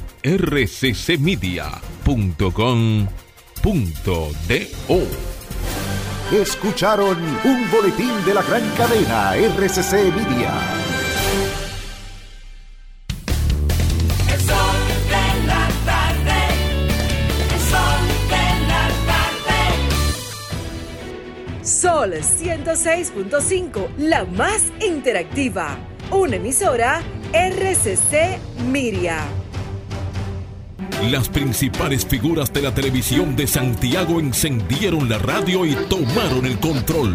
Jaime Tomás, Juan Bonilla, José de Vares, Nelson Peralta, Gladialisa Pereira, Francisco Sanchís, Sagrario Gómez y José Adriano Rodríguez son los patrones de la información y las noticias en Santiago y el Cibao. El patrón de la tarde. Lunes a viernes de 4.30 de la tarde a 7.30 de la noche. Por La Bacana. 105.9. Santiago. Estamos poniendo en sus manos las llaves de su felicidad y que le abren las puertas de su futuro. El presidente Abinader es el presidente que más ha invertido en el sector vivienda. En ningún gobierno había visto un proyecto como este. Hemos logrado la cifra histórica de 5.000 viviendas nuevas entregadas en lo que va de gestión. Puedo brindarle un hogar digno a mi familia. Como jóvenes, sin la ayuda del gobierno no hubiéramos podido alcanzar esta meta. Gracias al Ministerio de la Vivienda y Edificaciones por ayudarme a tener mi casa propia. El plan Mi Vivienda es una realidad. Somos Sol, la más interactiva. En San Juan de la Maguana, sintonízanos en 94.5. El sol de Juanchi, dime a ver. Oh, tranquilo, aquí en lo mío, organizando la bodega. Mira todo lo que me llegó. Epa, pero bien ahí. ¿Y tú qué? Cuéntame de ti. Aquí contenta. Acabo de ir con mi cédula a empadronarme. ¿Empadro qué? ¿Y qué es eso? Mira, hombre, eso es que te inscriben para votar por tus candidatos de RD, pero desde el exterior, como si tú fueras a votar allá, pero viviendo aquí. Porque, ajá, uno vive aquí, pero el corazón lo tiene allá. ¡Sabroso! Pues llévame contigo que yo no me voy a quedar fuera. Vamos. Julia, busca tu cédula que vamos allí a empadronarnos. Empadrónate por la patria que llevas dentro. Junta Central Electoral. Garantía de identidad y democracia. Pitcher se prepara, lanza la bola, batazo largo que se va, se va y se fue la bola. Conecta un honrón renovando tu marbete a tiempo. Desde el 17 de octubre acude a las entidades autorizadas o visita nuestra página web www.dgii.gov.do o descarga la aplicación para Android o iOS. Recuerda que nada te detenga. Renueva a tiempo. Senazata. Es que cualquier pregunta que tú quieras saber, llama que aquí estamos para resolver. Marca la asterisco 737 y te ayudaremos en un 2x3. Tenemos una oficina virtual, cualquier proceso tú podrás realizar. La consulta, traspaso, requisitos y si tenemos a Sofía, tu asistente virtual. Te va a ayudar en la página web también en Facebook y WhatsApp. Llama que Senazata. Con los canales alternos de servicio Senasa podrás acceder desde cualquier lugar, más rápido, fácil y directo. Senasa, nuestro compromiso es tu salud. Desde este miércoles 15 de noviembre, Faride Raful se reintegra al sol de la mañana. Faride Raful se une al más completo equipo de comunicadores, el sol de la mañana, de RCC Media. Desde Bandex reconocemos el valor de lograrlo juntos. Sabemos que es descubrir y disfrutar cada rincón de nuestra isla. Por eso financiamos más de 741 millones de pesos para el desarrollo de proyectos turísticos, porque juntos impulsamos el desarrollo del país. Bandex, Banco de Desarrollo y Exportaciones.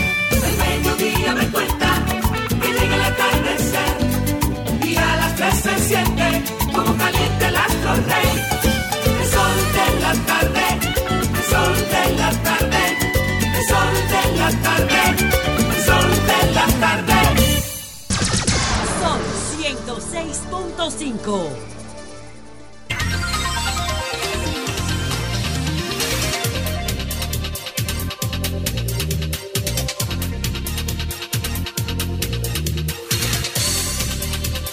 Retornamos al sol del país a las 4, 8 minutos cuando recibimos acá al director ejecutivo del programa de oportunidades 1424.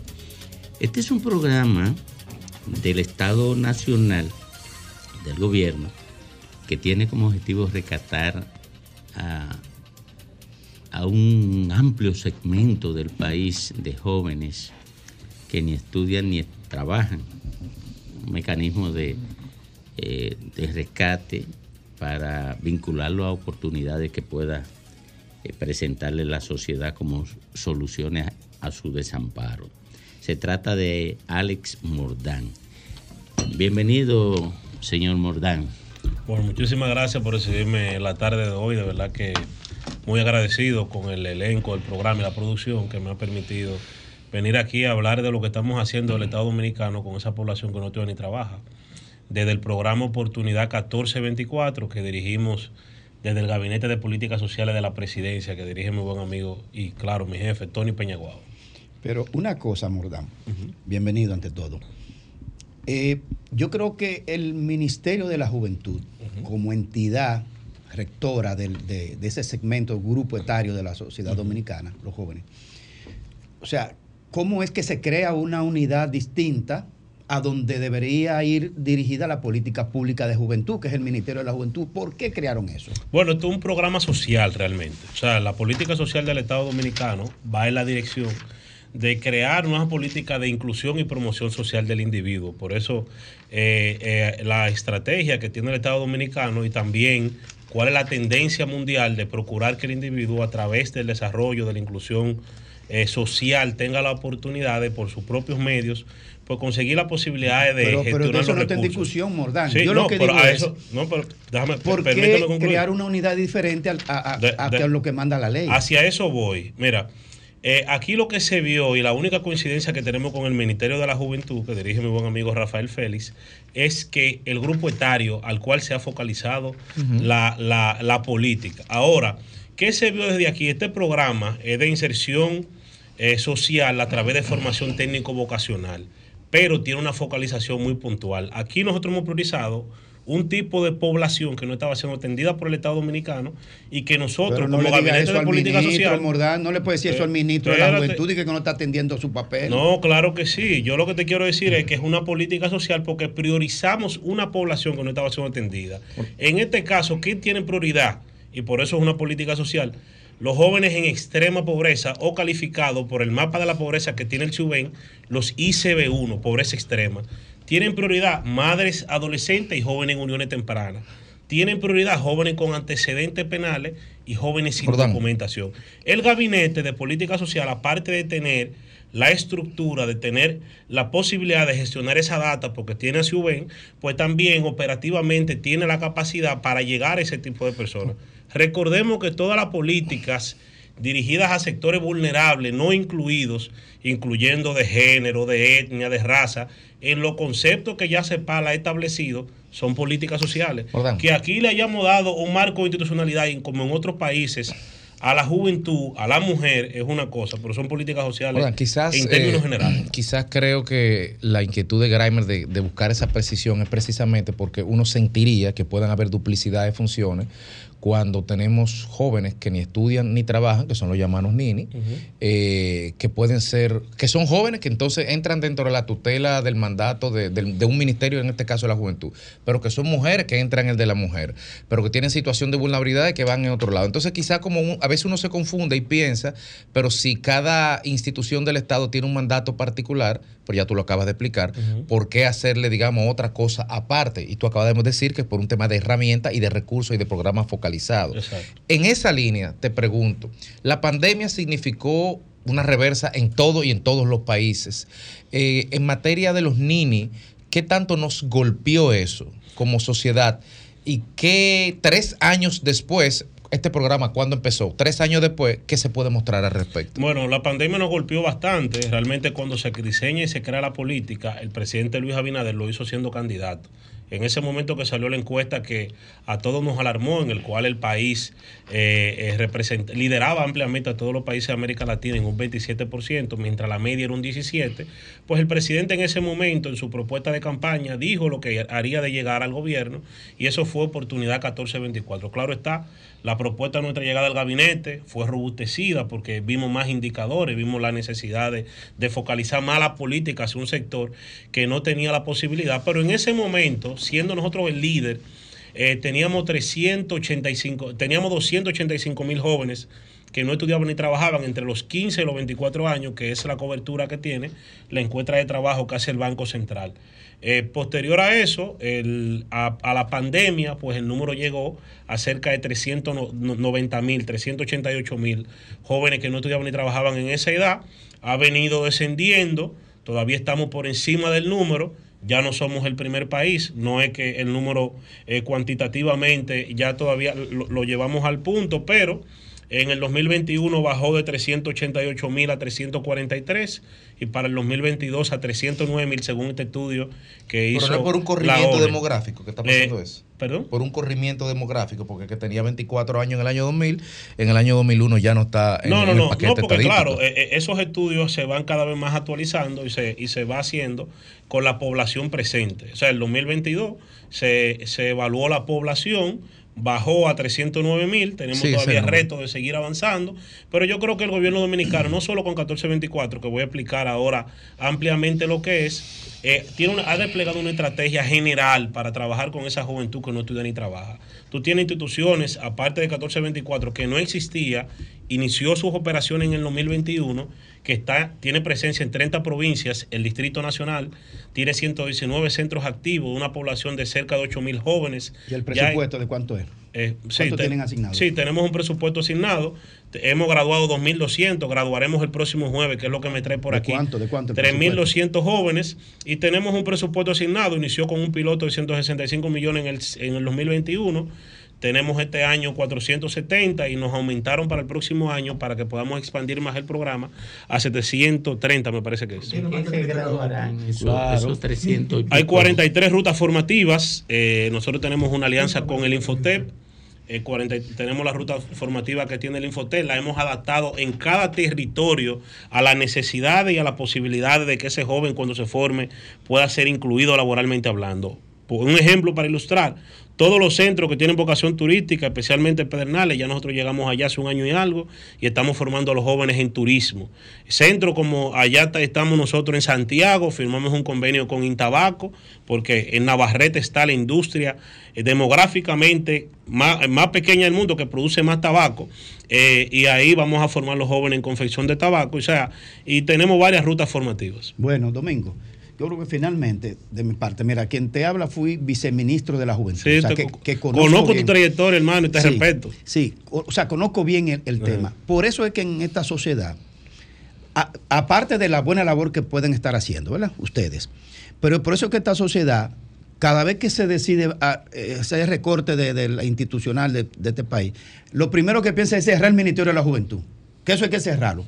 Pero con acciones como esta es otra patada que le dan a una institución que, que pudiera muy bien combinarse con esa acción dentro de una unidad técnica de coordinación en el que entre inclusive representantes de Infotec, representantes Así de. ITER, representantes es. de esas instituciones, del Ministerio de Trabajo para el tema del De hecho, desempleo. de hecho, estamos funcionando así. Exacto, este es uno de los programas más articulados que tiene el Estado Dominicano. Tiene cerca de 25 instituciones que interactúan. El Ministerio de Juventud, como tú estableces, yo conozco la ley, es el organismo rector, es quien representa y quien hace toda la política y la monitorea la política de juventud a nivel nacional y 1424 está afectando indicadores que a la juventud eh, realmente son quienes lo pueden exhibir. Con ellos nosotros nos sentamos eh, de manera permanente. Todos los viceministros son mis amigos, al igual que Rafael. Y realmente nosotros estamos haciendo un trabajo bien articulado. Infotep es parte, el Ministerio de Trabajo también, porque esto es un programa que el joven trabaja la formación técnica vocacional, pero eh, durante ese proceso es acompañado integralmente por un equipo que tenemos nosotros de psicólogos, promotores y trabajadores sociales, porque lo ayudan a, a bu- a buscar esa, ese cambio en la configuración que ha tenido ese joven mentalmente hablando por todo lo que ha tenido que vivir. Y realmente esa es la visión que hemos tenido. Al terminar, pues el joven, nosotros le pagamos una pasantía remunerada, una práctica profesional, y a los que tienen otra vocación, quizás con una visión más de emprendedores, pues nosotros también los apoyamos con un capital semilla. Pero este programa eh, se ha sido manejado de esta manera, los jóvenes se les trabajan las habilidades blandas, procuramos que esa población que ya no tenía la voluntad con este equipo de intervención, aquí nosotros no hacemos una invitación a que el joven se inscriba, ese equipo nuestro vinculado a los, a los comunitarios y a toda la fuerza viva de los territorios que va a impactar, va al campo, va a cada callejón, se sienta a hablar con esa joven que ya tiene dos niños, que está en una unión temprana, ese joven que ya está etiquetado como el joven que tuvo un problema judicial para que se integre, se interese y sea parte de esto. Y es una política que es hasta preventiva de la delincuencia, porque la medida en la que tú tienes es ese joven desocupado que está ahí, pero está cautivo a que la delincuencia lo reclute primero. Nosotros, a través de la ocupación y de la intervención que hacemos nosotros, pues ya tenemos miles de casos de buenas prácticas y exitosos de jóvenes en esas condiciones que eh, han cambiado su vida a 180 grados. Eh, Alex, mira, tú comunicas muy bien lo que, lo que está impulsando. Eh, ustedes, digamos que tienen plazas eh, disponibles o están en el límite de, de lo que pueden eh, de abarcar. ¿En qué sentido? Por ejemplo, sabemos que hay eh, 300 mil jóvenes que ni trabajan ni estudian. Si ustedes abarcan 10 mil, cubren 10 mil, y eso es lo que tienen como capacidad.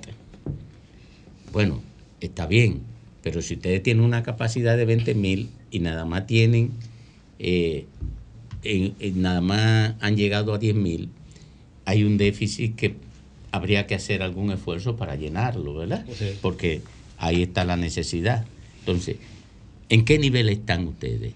¿Ustedes cubren todo lo que puedan captar o tienen llena todo lo que pueden cubrir?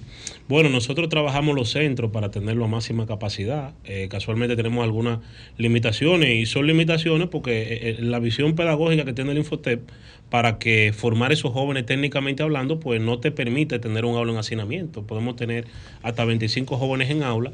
Todo va a depender de la infraestructura, pero estamos actualmente estamos en, una buena posición. Esto es cíclico, hay rutas formativas que terminan en tres meses. Tenemos, por ejemplo, la ruta de turismo que se divide en módulos, pero te puede durar hasta un año. Del joven en recesión hotelera te termina hasta con los temas de administración hotelera, pero pasa por el tema de bartender, de camarero, si te lo hace completo. Pues te la hago la pregunta de otra manera. Eh, ¿Cuánto ustedes piensan cubrir? ¿A cuántos jóvenes ustedes piensan llegar, digamos, el año que viene? Porque ya este año terminó. Nosotros queremos impactar anualmente 15 mil jóvenes, 15.000 poder graduar entre 10 y 12 mil, pero les recuerdo, don Domingo, que nosotros somos parte de una estrategia transversal que tiene el Estado Dominicano. Y podemos verlo, porque es la visión del presidente Luis Abinader, de llegar a, a todos los jóvenes que no estudian ni trabajan y a que los jóvenes tengan mayores oportunidades a través de la formación y del trabajo. Y podemos verlo, por ejemplo, el caso Infotep.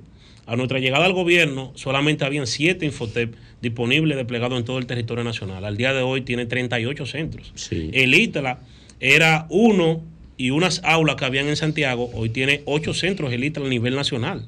Tú tienes también la expansión de la UAS, tenemos los CTC que también ha crecido, las escuelas vocacionales, y tiene una visión orientada y 1424 que se suma a la estrategia, pero focalizando una población que era la necesaria. O sea, esto es parte, lo que hacemos nosotros es un aporte a la estrategia para bajar esos indicadores y los números altos que como país tenemos. Muy bien, gracias Alex por compartir con nosotros y con los oyentes estas agradables informaciones. Muchas gracias.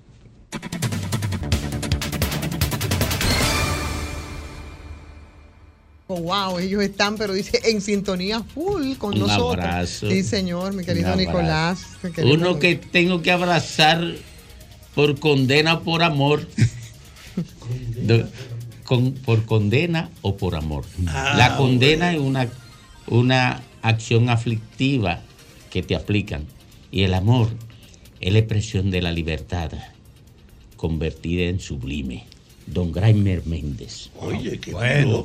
Óyeme, ya estoy pago, me puedo ir para mi casa a acostar ya, como mosquitero. bueno, saludo a toda la audiencia de Sol de la Tarde.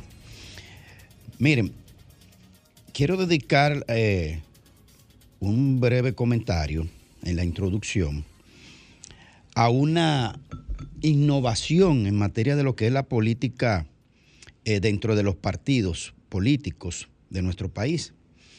Eh, porque en la Fuerza del Pueblo se creó eh, una secretaría que está llamada a eh, innovar en materia de lo que es el comercio exterior y sobre todo el régimen de aduana, sobre todo que este país tiene en lo que se llama en, en economía una ventaja absoluta en lo que tiene que ver con su posición geográfica. Es quizá el principal valor que tiene esta isla en la ruta, eh, en la geografía de, eh, del continente americano. Y yo creo que todavía no lo hemos explotado en su máxima capacidad en todo el tema aduanero. Y que tenemos la potencialidad, por supuesto, con la creación de nuevos puertos, como es, por ejemplo, el de Manzanillo, que, está, que, que debe ser una- uno de los principales impulsores del desarrollo económico de nuestro país. Bueno, y en este caso, el presidente Leonel Fernández eh, asistió y juramentó la nueva Secretaría de Comercio Exterior y, Logística de los Negocios Internacionales. Ahí está en pantalla con el doctor José Peña Santana, que es el que preside dicha secretaría, acompañado de un equipo de profesionales. Y la verdad que me llamó mucho la atención esta nueva secretaría porque deberá, ya- ya- deberá contribuir de manera importante en el host, eh, hot logístico. Es que, Sí, sí, que es una, eh, una de las condiciones que se está impulsando eh, eh, por nuestra condición geográfica. Así que muchas felicidades al doctor José Peña Santana, todo el equipo que le acompaña, Sedano y todo el equipo por esta innovación en la estructura interna de la fuerza del pueblo y por supuesto al presidente Fernández que dio acogida a esta propuesta de esta nueva secretaría. En, estos días, el domingo, para ser más específico, eh, Omar Fernández, el diputado Omar Fernández de la Fuerza del Pueblo, pues lanzó formalmente, anunció formal- formalmente, mejor dicho, lo que es su candidatura a senador por la capital, por el distrito. Eh, yo creo que es una decisión importante en lo que tiene que ver con su carrera política, eh, importante para las aspiraciones de la fuerza del pueblo, en lo que es la conquista de esta plaza, con muchas posibilidades porque va con, con todos los partidos que forman parte de Rescate RD, incluyendo el PLD, incluyendo el PRD y las otras fuerzas aliadas, por supuesto, encabezada por la fuerza del pueblo. Yo creo que es una decisión correcta. eh, es, ha sido un, como diputado, ha sido un diputado eficiente en materia de lo que le corresponde, ha dado a la cara en lo que tiene que ver con temas de política nacional y yo creo que será un gran, un gran senador. Y con todas las posibilidades, por cierto, porque el PRM no se ha decidido a tener candidatura aquí en el distrito todavía. La, la senadora actual, Farideh Raful, la tienen en un limbo político, no se decide, ya se descartó eh, lo que tiene que ver con, con David Collado. Y lo de Guillermo Moreno no está seguro tampoco. Y el PRM yo creo que comete un error en tener esa plaza en el limbo, en, la indecisión. Eh, le va a permitir a Omar Fernández ir corriendo por los carriles de adentro eh, y más que es un gran trabajador. Así es que, bueno, y algo, y algo que, le, que le conviene a Omar Fernández en esta, en esta situación particular, y es que se ha, se ha dicho, se ha dicho y habrá de confirmarse que eh, Rubén Maldonado sería el coordinador nacional de campaña. Si, Maldonado, si Rubén Maldonado eh, es designado como coordinador nacional de campaña de la Fuerza del Pueblo, yo creo que sería un gran empuje por su capacidad técnica, su capacidad política y su capacidad de entrega y de trabajo. Así que sería una, una mutual muy fuerte. Miren, en otro orden, el presidente va a hablar esta noche. De verdad, no sabemos de qué va a hablar, que sea importante para el país, que arroje alguna información novedosa o de, o de, o de, em, de beneficio para el país. Además, el presidente está sobreexpuesto, demasiado exposición, demasiado. Pareciera que él solo que él solo que habla por el gobierno. Y eso no le hace bien, no le hace bien porque desgasta su, su imagen eh, pública. Ahora, el presidente va a hablar esta noche. De lo que no ha hablado es de lo que fue a Estados Unidos a reunirse con Joe Biden. No ha dicho nada. Ah, que el presidente Biden lo distinguió, que lo puso en el centro de la foto, pero eso es vanidad. Eso es cosmetología política. ¿Dónde está la sustancia? ¿A qué fue el presidente? Pero, pero, pero, pero vano. Mira, no dijo nada que, eh, sobre la, en lo que tiene que hacer Estados Unidos de su responsabilidad con la crisis haitiana. O sea, usted fue y se reunió con Biden y no dijo nada de la situación de Haití, ni del canal, ni de la migración, ni de la intervención policial o militar, ni de la estabilización de ese país, ni de cuándo habrán elecciones para que ese país vuelva a la normalidad y a volver a ser un Estado, y no un amasijo de pobreza y desorden y criminalidad. Pero el presidente no, no nos ha dicho nada de la cuota del arroz, el RD CAFTA que se vence eh, prácticamente ya el año que viene. O sea, usted nos resolvió con el presidente sobre el tema del arroz. ¿Cuánto se pierde en este país cuando perdamos esa cuota arrocera para los Estados Unidos? Pero tampoco ha dicho por qué que le dan una patada a este país de indiferencia sin ponerle embajador. Ah, dijo aquí, en esta misma cabina, el canciller dijo aquí que nosotros somos como una, eh, una pieza dorada para, para Estados Unidos. Pero pieza dorada de qué si ustedes no le ponen ni siquiera un embajador. Entonces, yo esperaré qué va a decir el presidente esta noche. No creo que diga nada novedoso para este país, pero sí también debería incluir en ese discurso lo de Haití, hablado con Biden, si lo habló, lo del arroz, si lo habló, y la falta de respeto a este país que no le pone un embajador a nuestro presidente, a nuestro, a nuestro cuerpo diplomático. Entonces, si usted no va a hablar nada de eso, yo esperaré a ver eh, eh, que muy probable sea un contenido vaciado precisamente de cuestiones importantes para este país.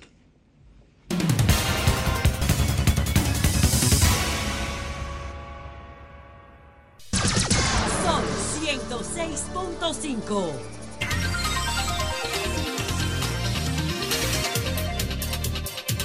Cinco minutos completan las 5 de la tarde, aquí en el sol del país. Cuando se dice que el río pica y se extiende, señores, es en una dimensión que nosotros no podemos ni siquiera pensarse. La empresa, la tercera empresa, Econolite, denunció la falsificación de cartas y uso de documentos sin su autorización en las licitaciones de los semáforos. Una que es una, la tercera empresa que envió a la Dirección de Contrataciones, de Compras y Contrataciones, comunicaciones desde la semana pasada, donde ellos también habían sido diciendo, denunciando que habían sido víctimas de la falsificación de documentos, de Bueno. uso de informaciones no autorizadas por parte de Transcor Latam durante un proceso de licitación. Pero eso no es lo peor, Federico. Hay un tuit que Ah, Hay algo más grande que eso. más grande que eso, sí, por supuesto. Hay un tuit. Porque es una acusación que hay aquí. Claro, claro, claro. Pero, pero ya hay otra empresa que lo había, he- Sí, lo había no, no, dicho. Claro, a raíz de esa denuncia de esa Sí, sí. tercera empresa, que incluso Noticias SIN y el informe habían confirmado ¿m? en una denuncia eh, de que ellos han sido víctimas de esos documentos, bueno, pues aparece el señor Jochi Gómez, Can- José Gómez Canaán. eh, en una respuesta a esta entrega de Alicia y las cosas que dicen la No, verdad pero yo no esa- me- esa- eso, eso es incriminatorio. yo no me atrevo, yo no me atrevo No, pero a es un tuit repetirlo. público, eso está Es colgado en una red social. público. Es Ajá. público, tú lo puedes ahí, leer. ahí- ahí está. Le dice, wow, Alicia, la verdad que tú eres sinvergüenza. Me recuerdo el mensaje de BB que me mandó Fernando el día que él entró desde su computadora en Noticias SIN para ver el correo de Margarita Cedeño de Fernández. Ni decir de la vez que ustedes querían chantajear a los Bonetti con la carta de Juan. Aún no sé cuánto fue el pago, pero sí sé que el chofer de Fernando no fue al cajero ese día y ni decir cómo tramaron lo del pobre Zapete. Espero que todo se aclare en los tribunales, estimada. Un fuerte abrazo como siempre. Ay, ay, ay, ay, ay, ay, grave, gravísimo. Grave, Vámonos- gravísimo. Vámonos con Federico Jovine y su comentario. Gracias, Domingo. Buenas tardes. Buenas tardes, amigos que nos ven y que nos escuchan. Desde hace tiempo se viene cuestionando, y yo particularmente, la actuación del Intrante. Yo, desde el punto de vista técnico, porque todo el que anda en esta ciudad y se tiene que sentir inconforme y molesto con las actuaciones de técnicas de las competencias de regulación del tránsito de esa institución en el Santo Domingo. Es por, por eso. Lo que no sabíamos, lo que no estamos en los mentideros empresariales y políticos, era que por debajo, en torno a esos a ese contrato de semaforización y de ordenamiento inteligente del tránsito, había, por un lado, un conflicto empresarial y por otro lado, habían indicios de, digamos, de manejos dolosos en lo que es la administración de estos procesos. Y esto se viene a destapar la semana pas- antepasada, antepasada. Co- Recordemos que el 30 de octubre la Dirección General de Compra y Contrataciones suspendió la ejecución del contrato de referencia suscrito con la empresa eh, Transcorp Latam. Y no, no hay por qué aquí entrar, ya eso es agua que haya pasado sobre el puente. Eh, no hay por qué entrar en el pésimo manejo que hizo la dirección del Intran eh, de, un proceso que venía como una bola de nieve creciendo, creciendo, creciendo, cuando la dirección del Intran lo que hizo fue negar, negar, y en algunos casos se sentía, y eso es una apreciación muy personal, que estaba enfrentando o cuestionando las capacidades y competencias de la dirección de compra y contrataciones. Precisamente la dirección de compra y contrataciones que te tiene que resolutar si te levanta o no la suspensión, lo cual es un sinsentido tú enfrentar a la persona que de entrada te está sancionando.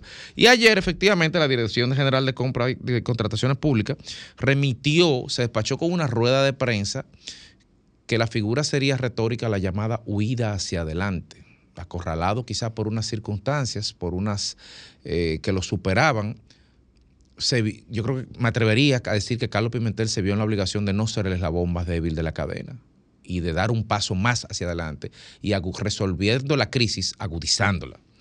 Y no solamente resultó, rescindió definitivamente el contrato, anuló el origen del contrato sobre la base de las de que las condiciones de que los comités de compra hicieron esas determinaciones de selección de los candidatos no eran las correctas, sino que señaló graves graves indicios, hablaba de ejecución del procedimiento, indicios de falsificación de documentos, composición accionaria difusa, movimientos sospechosos accionistas, entre otros, que nos motivan a depositar ante el Ministerio Público los hallazgos con la finalidad de que se investigue la razón social Transcor y se, se identifique al verdadero beneficiario final de dicha empresa. Es decir, la apuesta fue redoblada.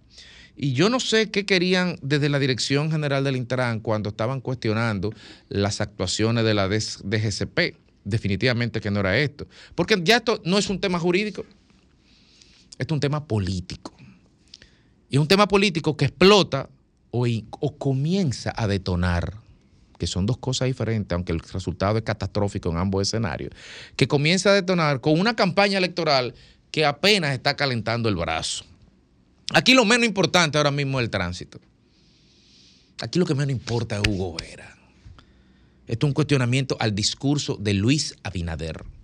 Esto es un, cuestionamiento al eje vertebral de su campaña y a todo el relato del cambio que se está dando ahí en ciernes. Y e- en este gobierno, muchos de sus funcionarios sufren de esquivar las balas que le dirigen a ellos para que se le pegue al presidente. De la misma forma que el presidente adora coger balas ajenas y las coge por todos sus funcionarios. En este fuego cruzado, ni Hugo Vera ni Carlos Pimentel se percataron de que en el medio estaba su jefe, de que en el medio estaba el presidente de la República. Y ahora resulta que en el día de ayer el presidente dijo, con mucha responsabilidad, que él deja funcionar a las instituciones ante una pregunta vinculada al tema. Pero hoy el presidente va a hablar a las 7 de la noche. Yo no sé de qué va a hablar, pero me imagino que tiene 1.300 millones de razones para hacerlo.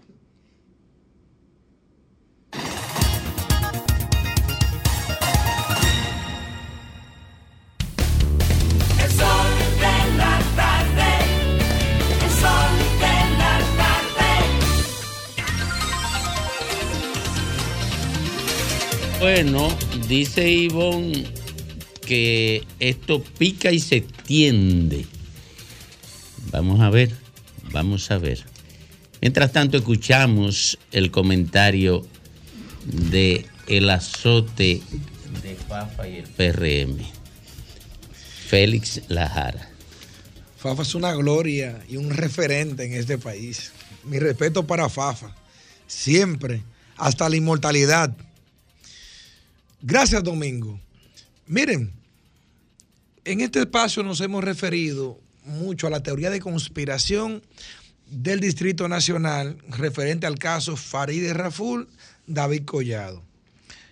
Y que ahí en ese mismo escenario coge colita también Carolina, por ser ambos de la misma demarcación y también tener vinculación y aspiraciones a la presidencia de la República Dominicana.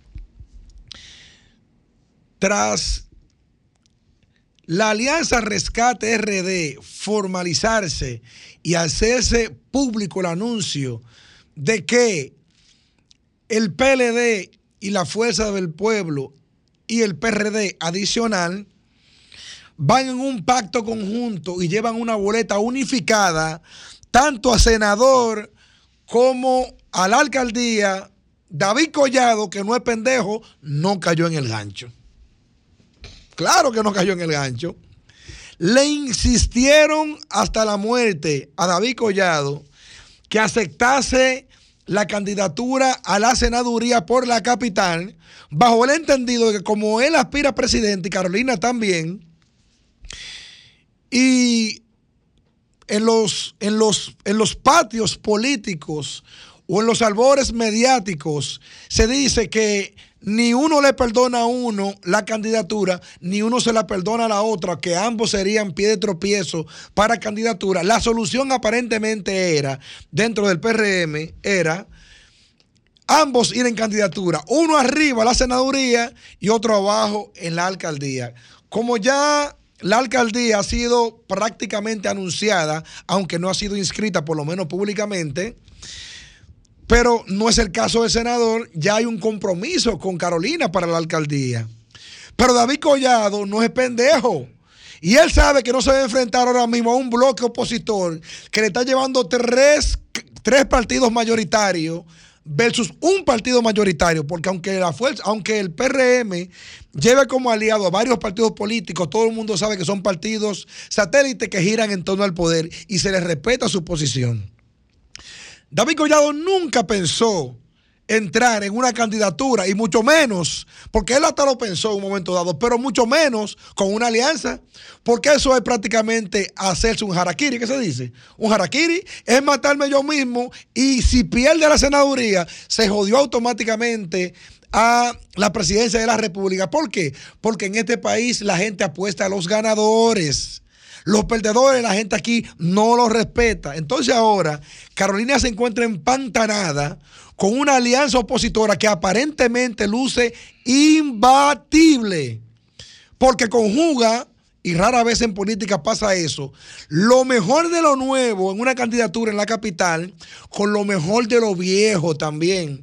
Aunque el candidato del PLD no es tan viejo de edad, pero me refiero por lo menos en términos de, de veteranía política, de historia y de trayectoria.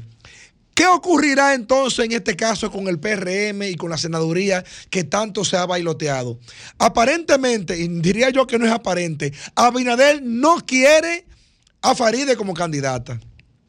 No la quiere, porque Goebbels, que todo el mundo sabe quién es que está detrás de los medios de comunicación y del tema de comunicación desde el gobierno de Abinader, no quiere nadie en su boleta que le haga ruido. Y Faride, que se encargó de ser la líder en contra del PLD con el tema de los préstamos, ha sido la promotora de 30 mil millones de dólares en el Congreso, siendo ella justamente la presidenta de la Comisión de Finanzas. Eso prácticamente la ha dejado coja para aspirar a la presidencia, a la presidencia no, para aspirar a la senaduría del Distrito Nacional y se queda con una gran interrogante. El escenario político de hoy en el Distrito Nacional está 0 a 0, pero con la problemática de que Carolina tiene un problema y que Faride nadie sabe en qué está metida.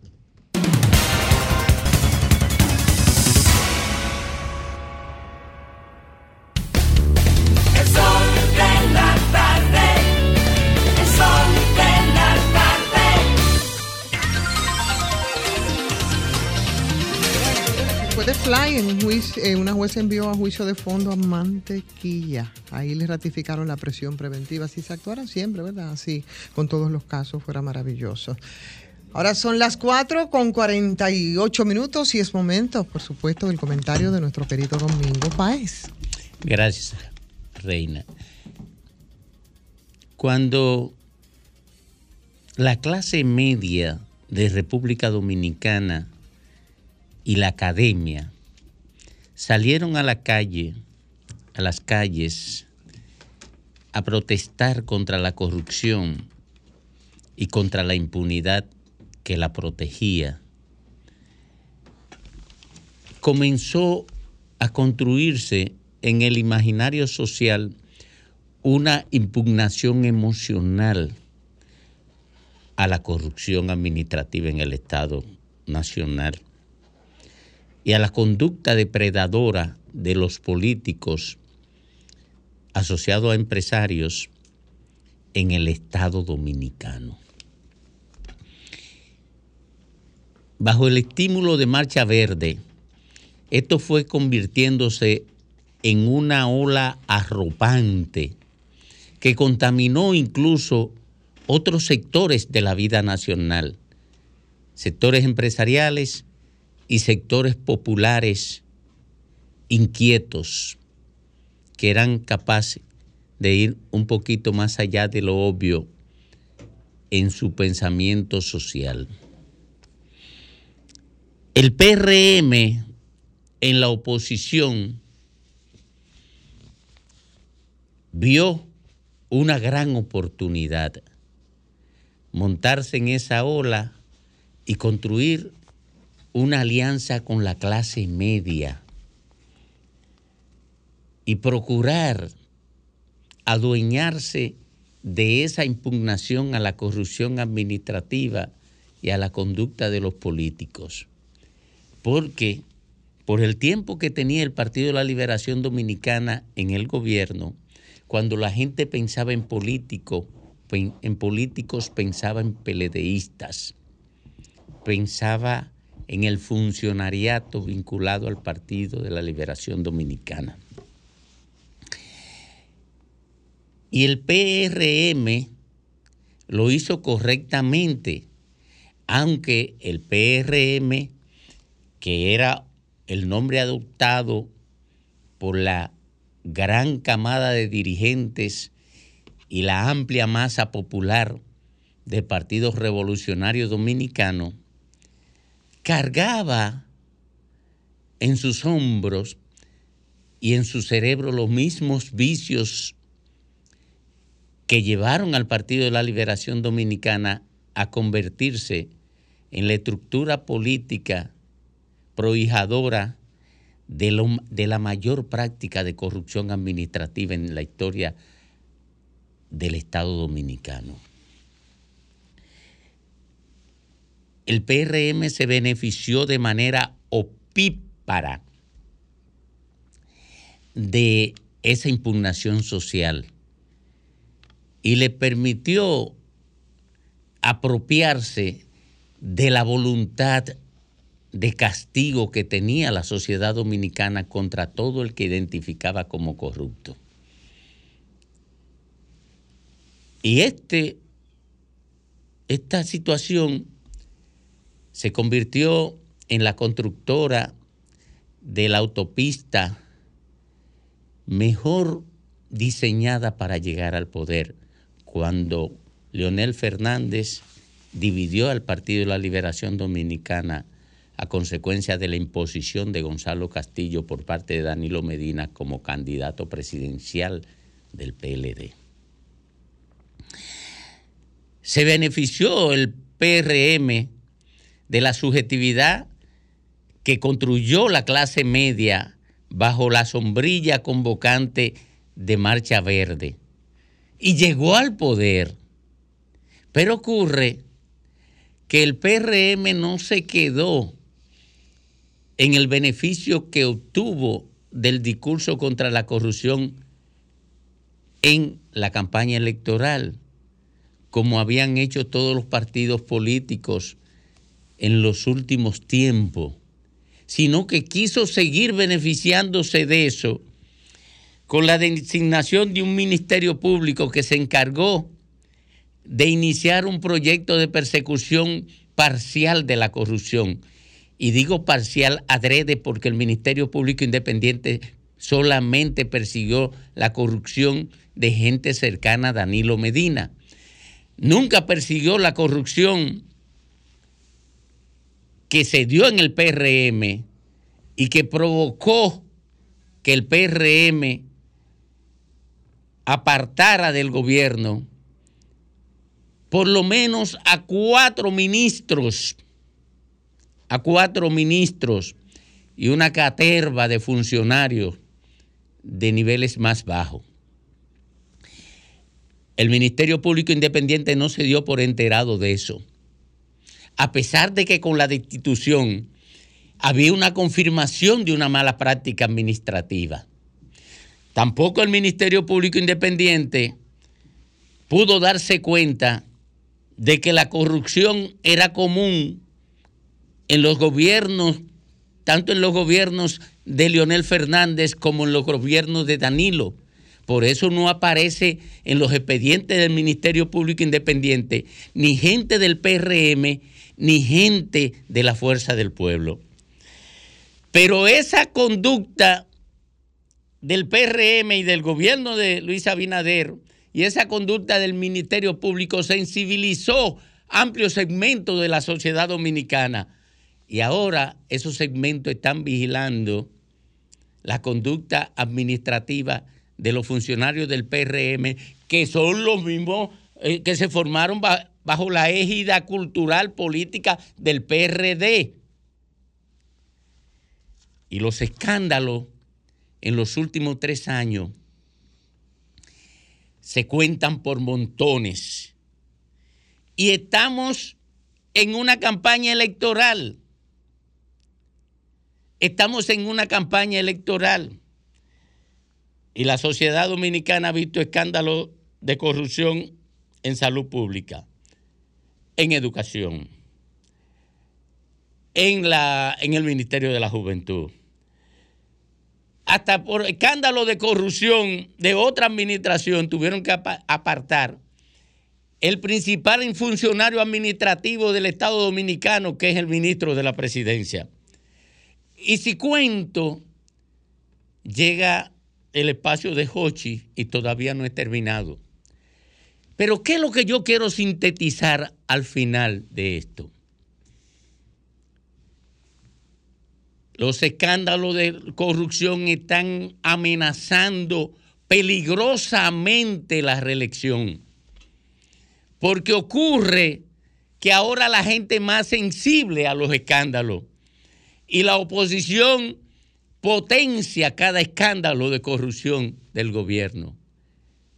Luis Abinader tendrá que usar los próximos seis meses y medio para defender su candidatura presidencial de un alud de escándalo que parece que le van a regalar sus funcionarios como abono al proyecto político de la reelección.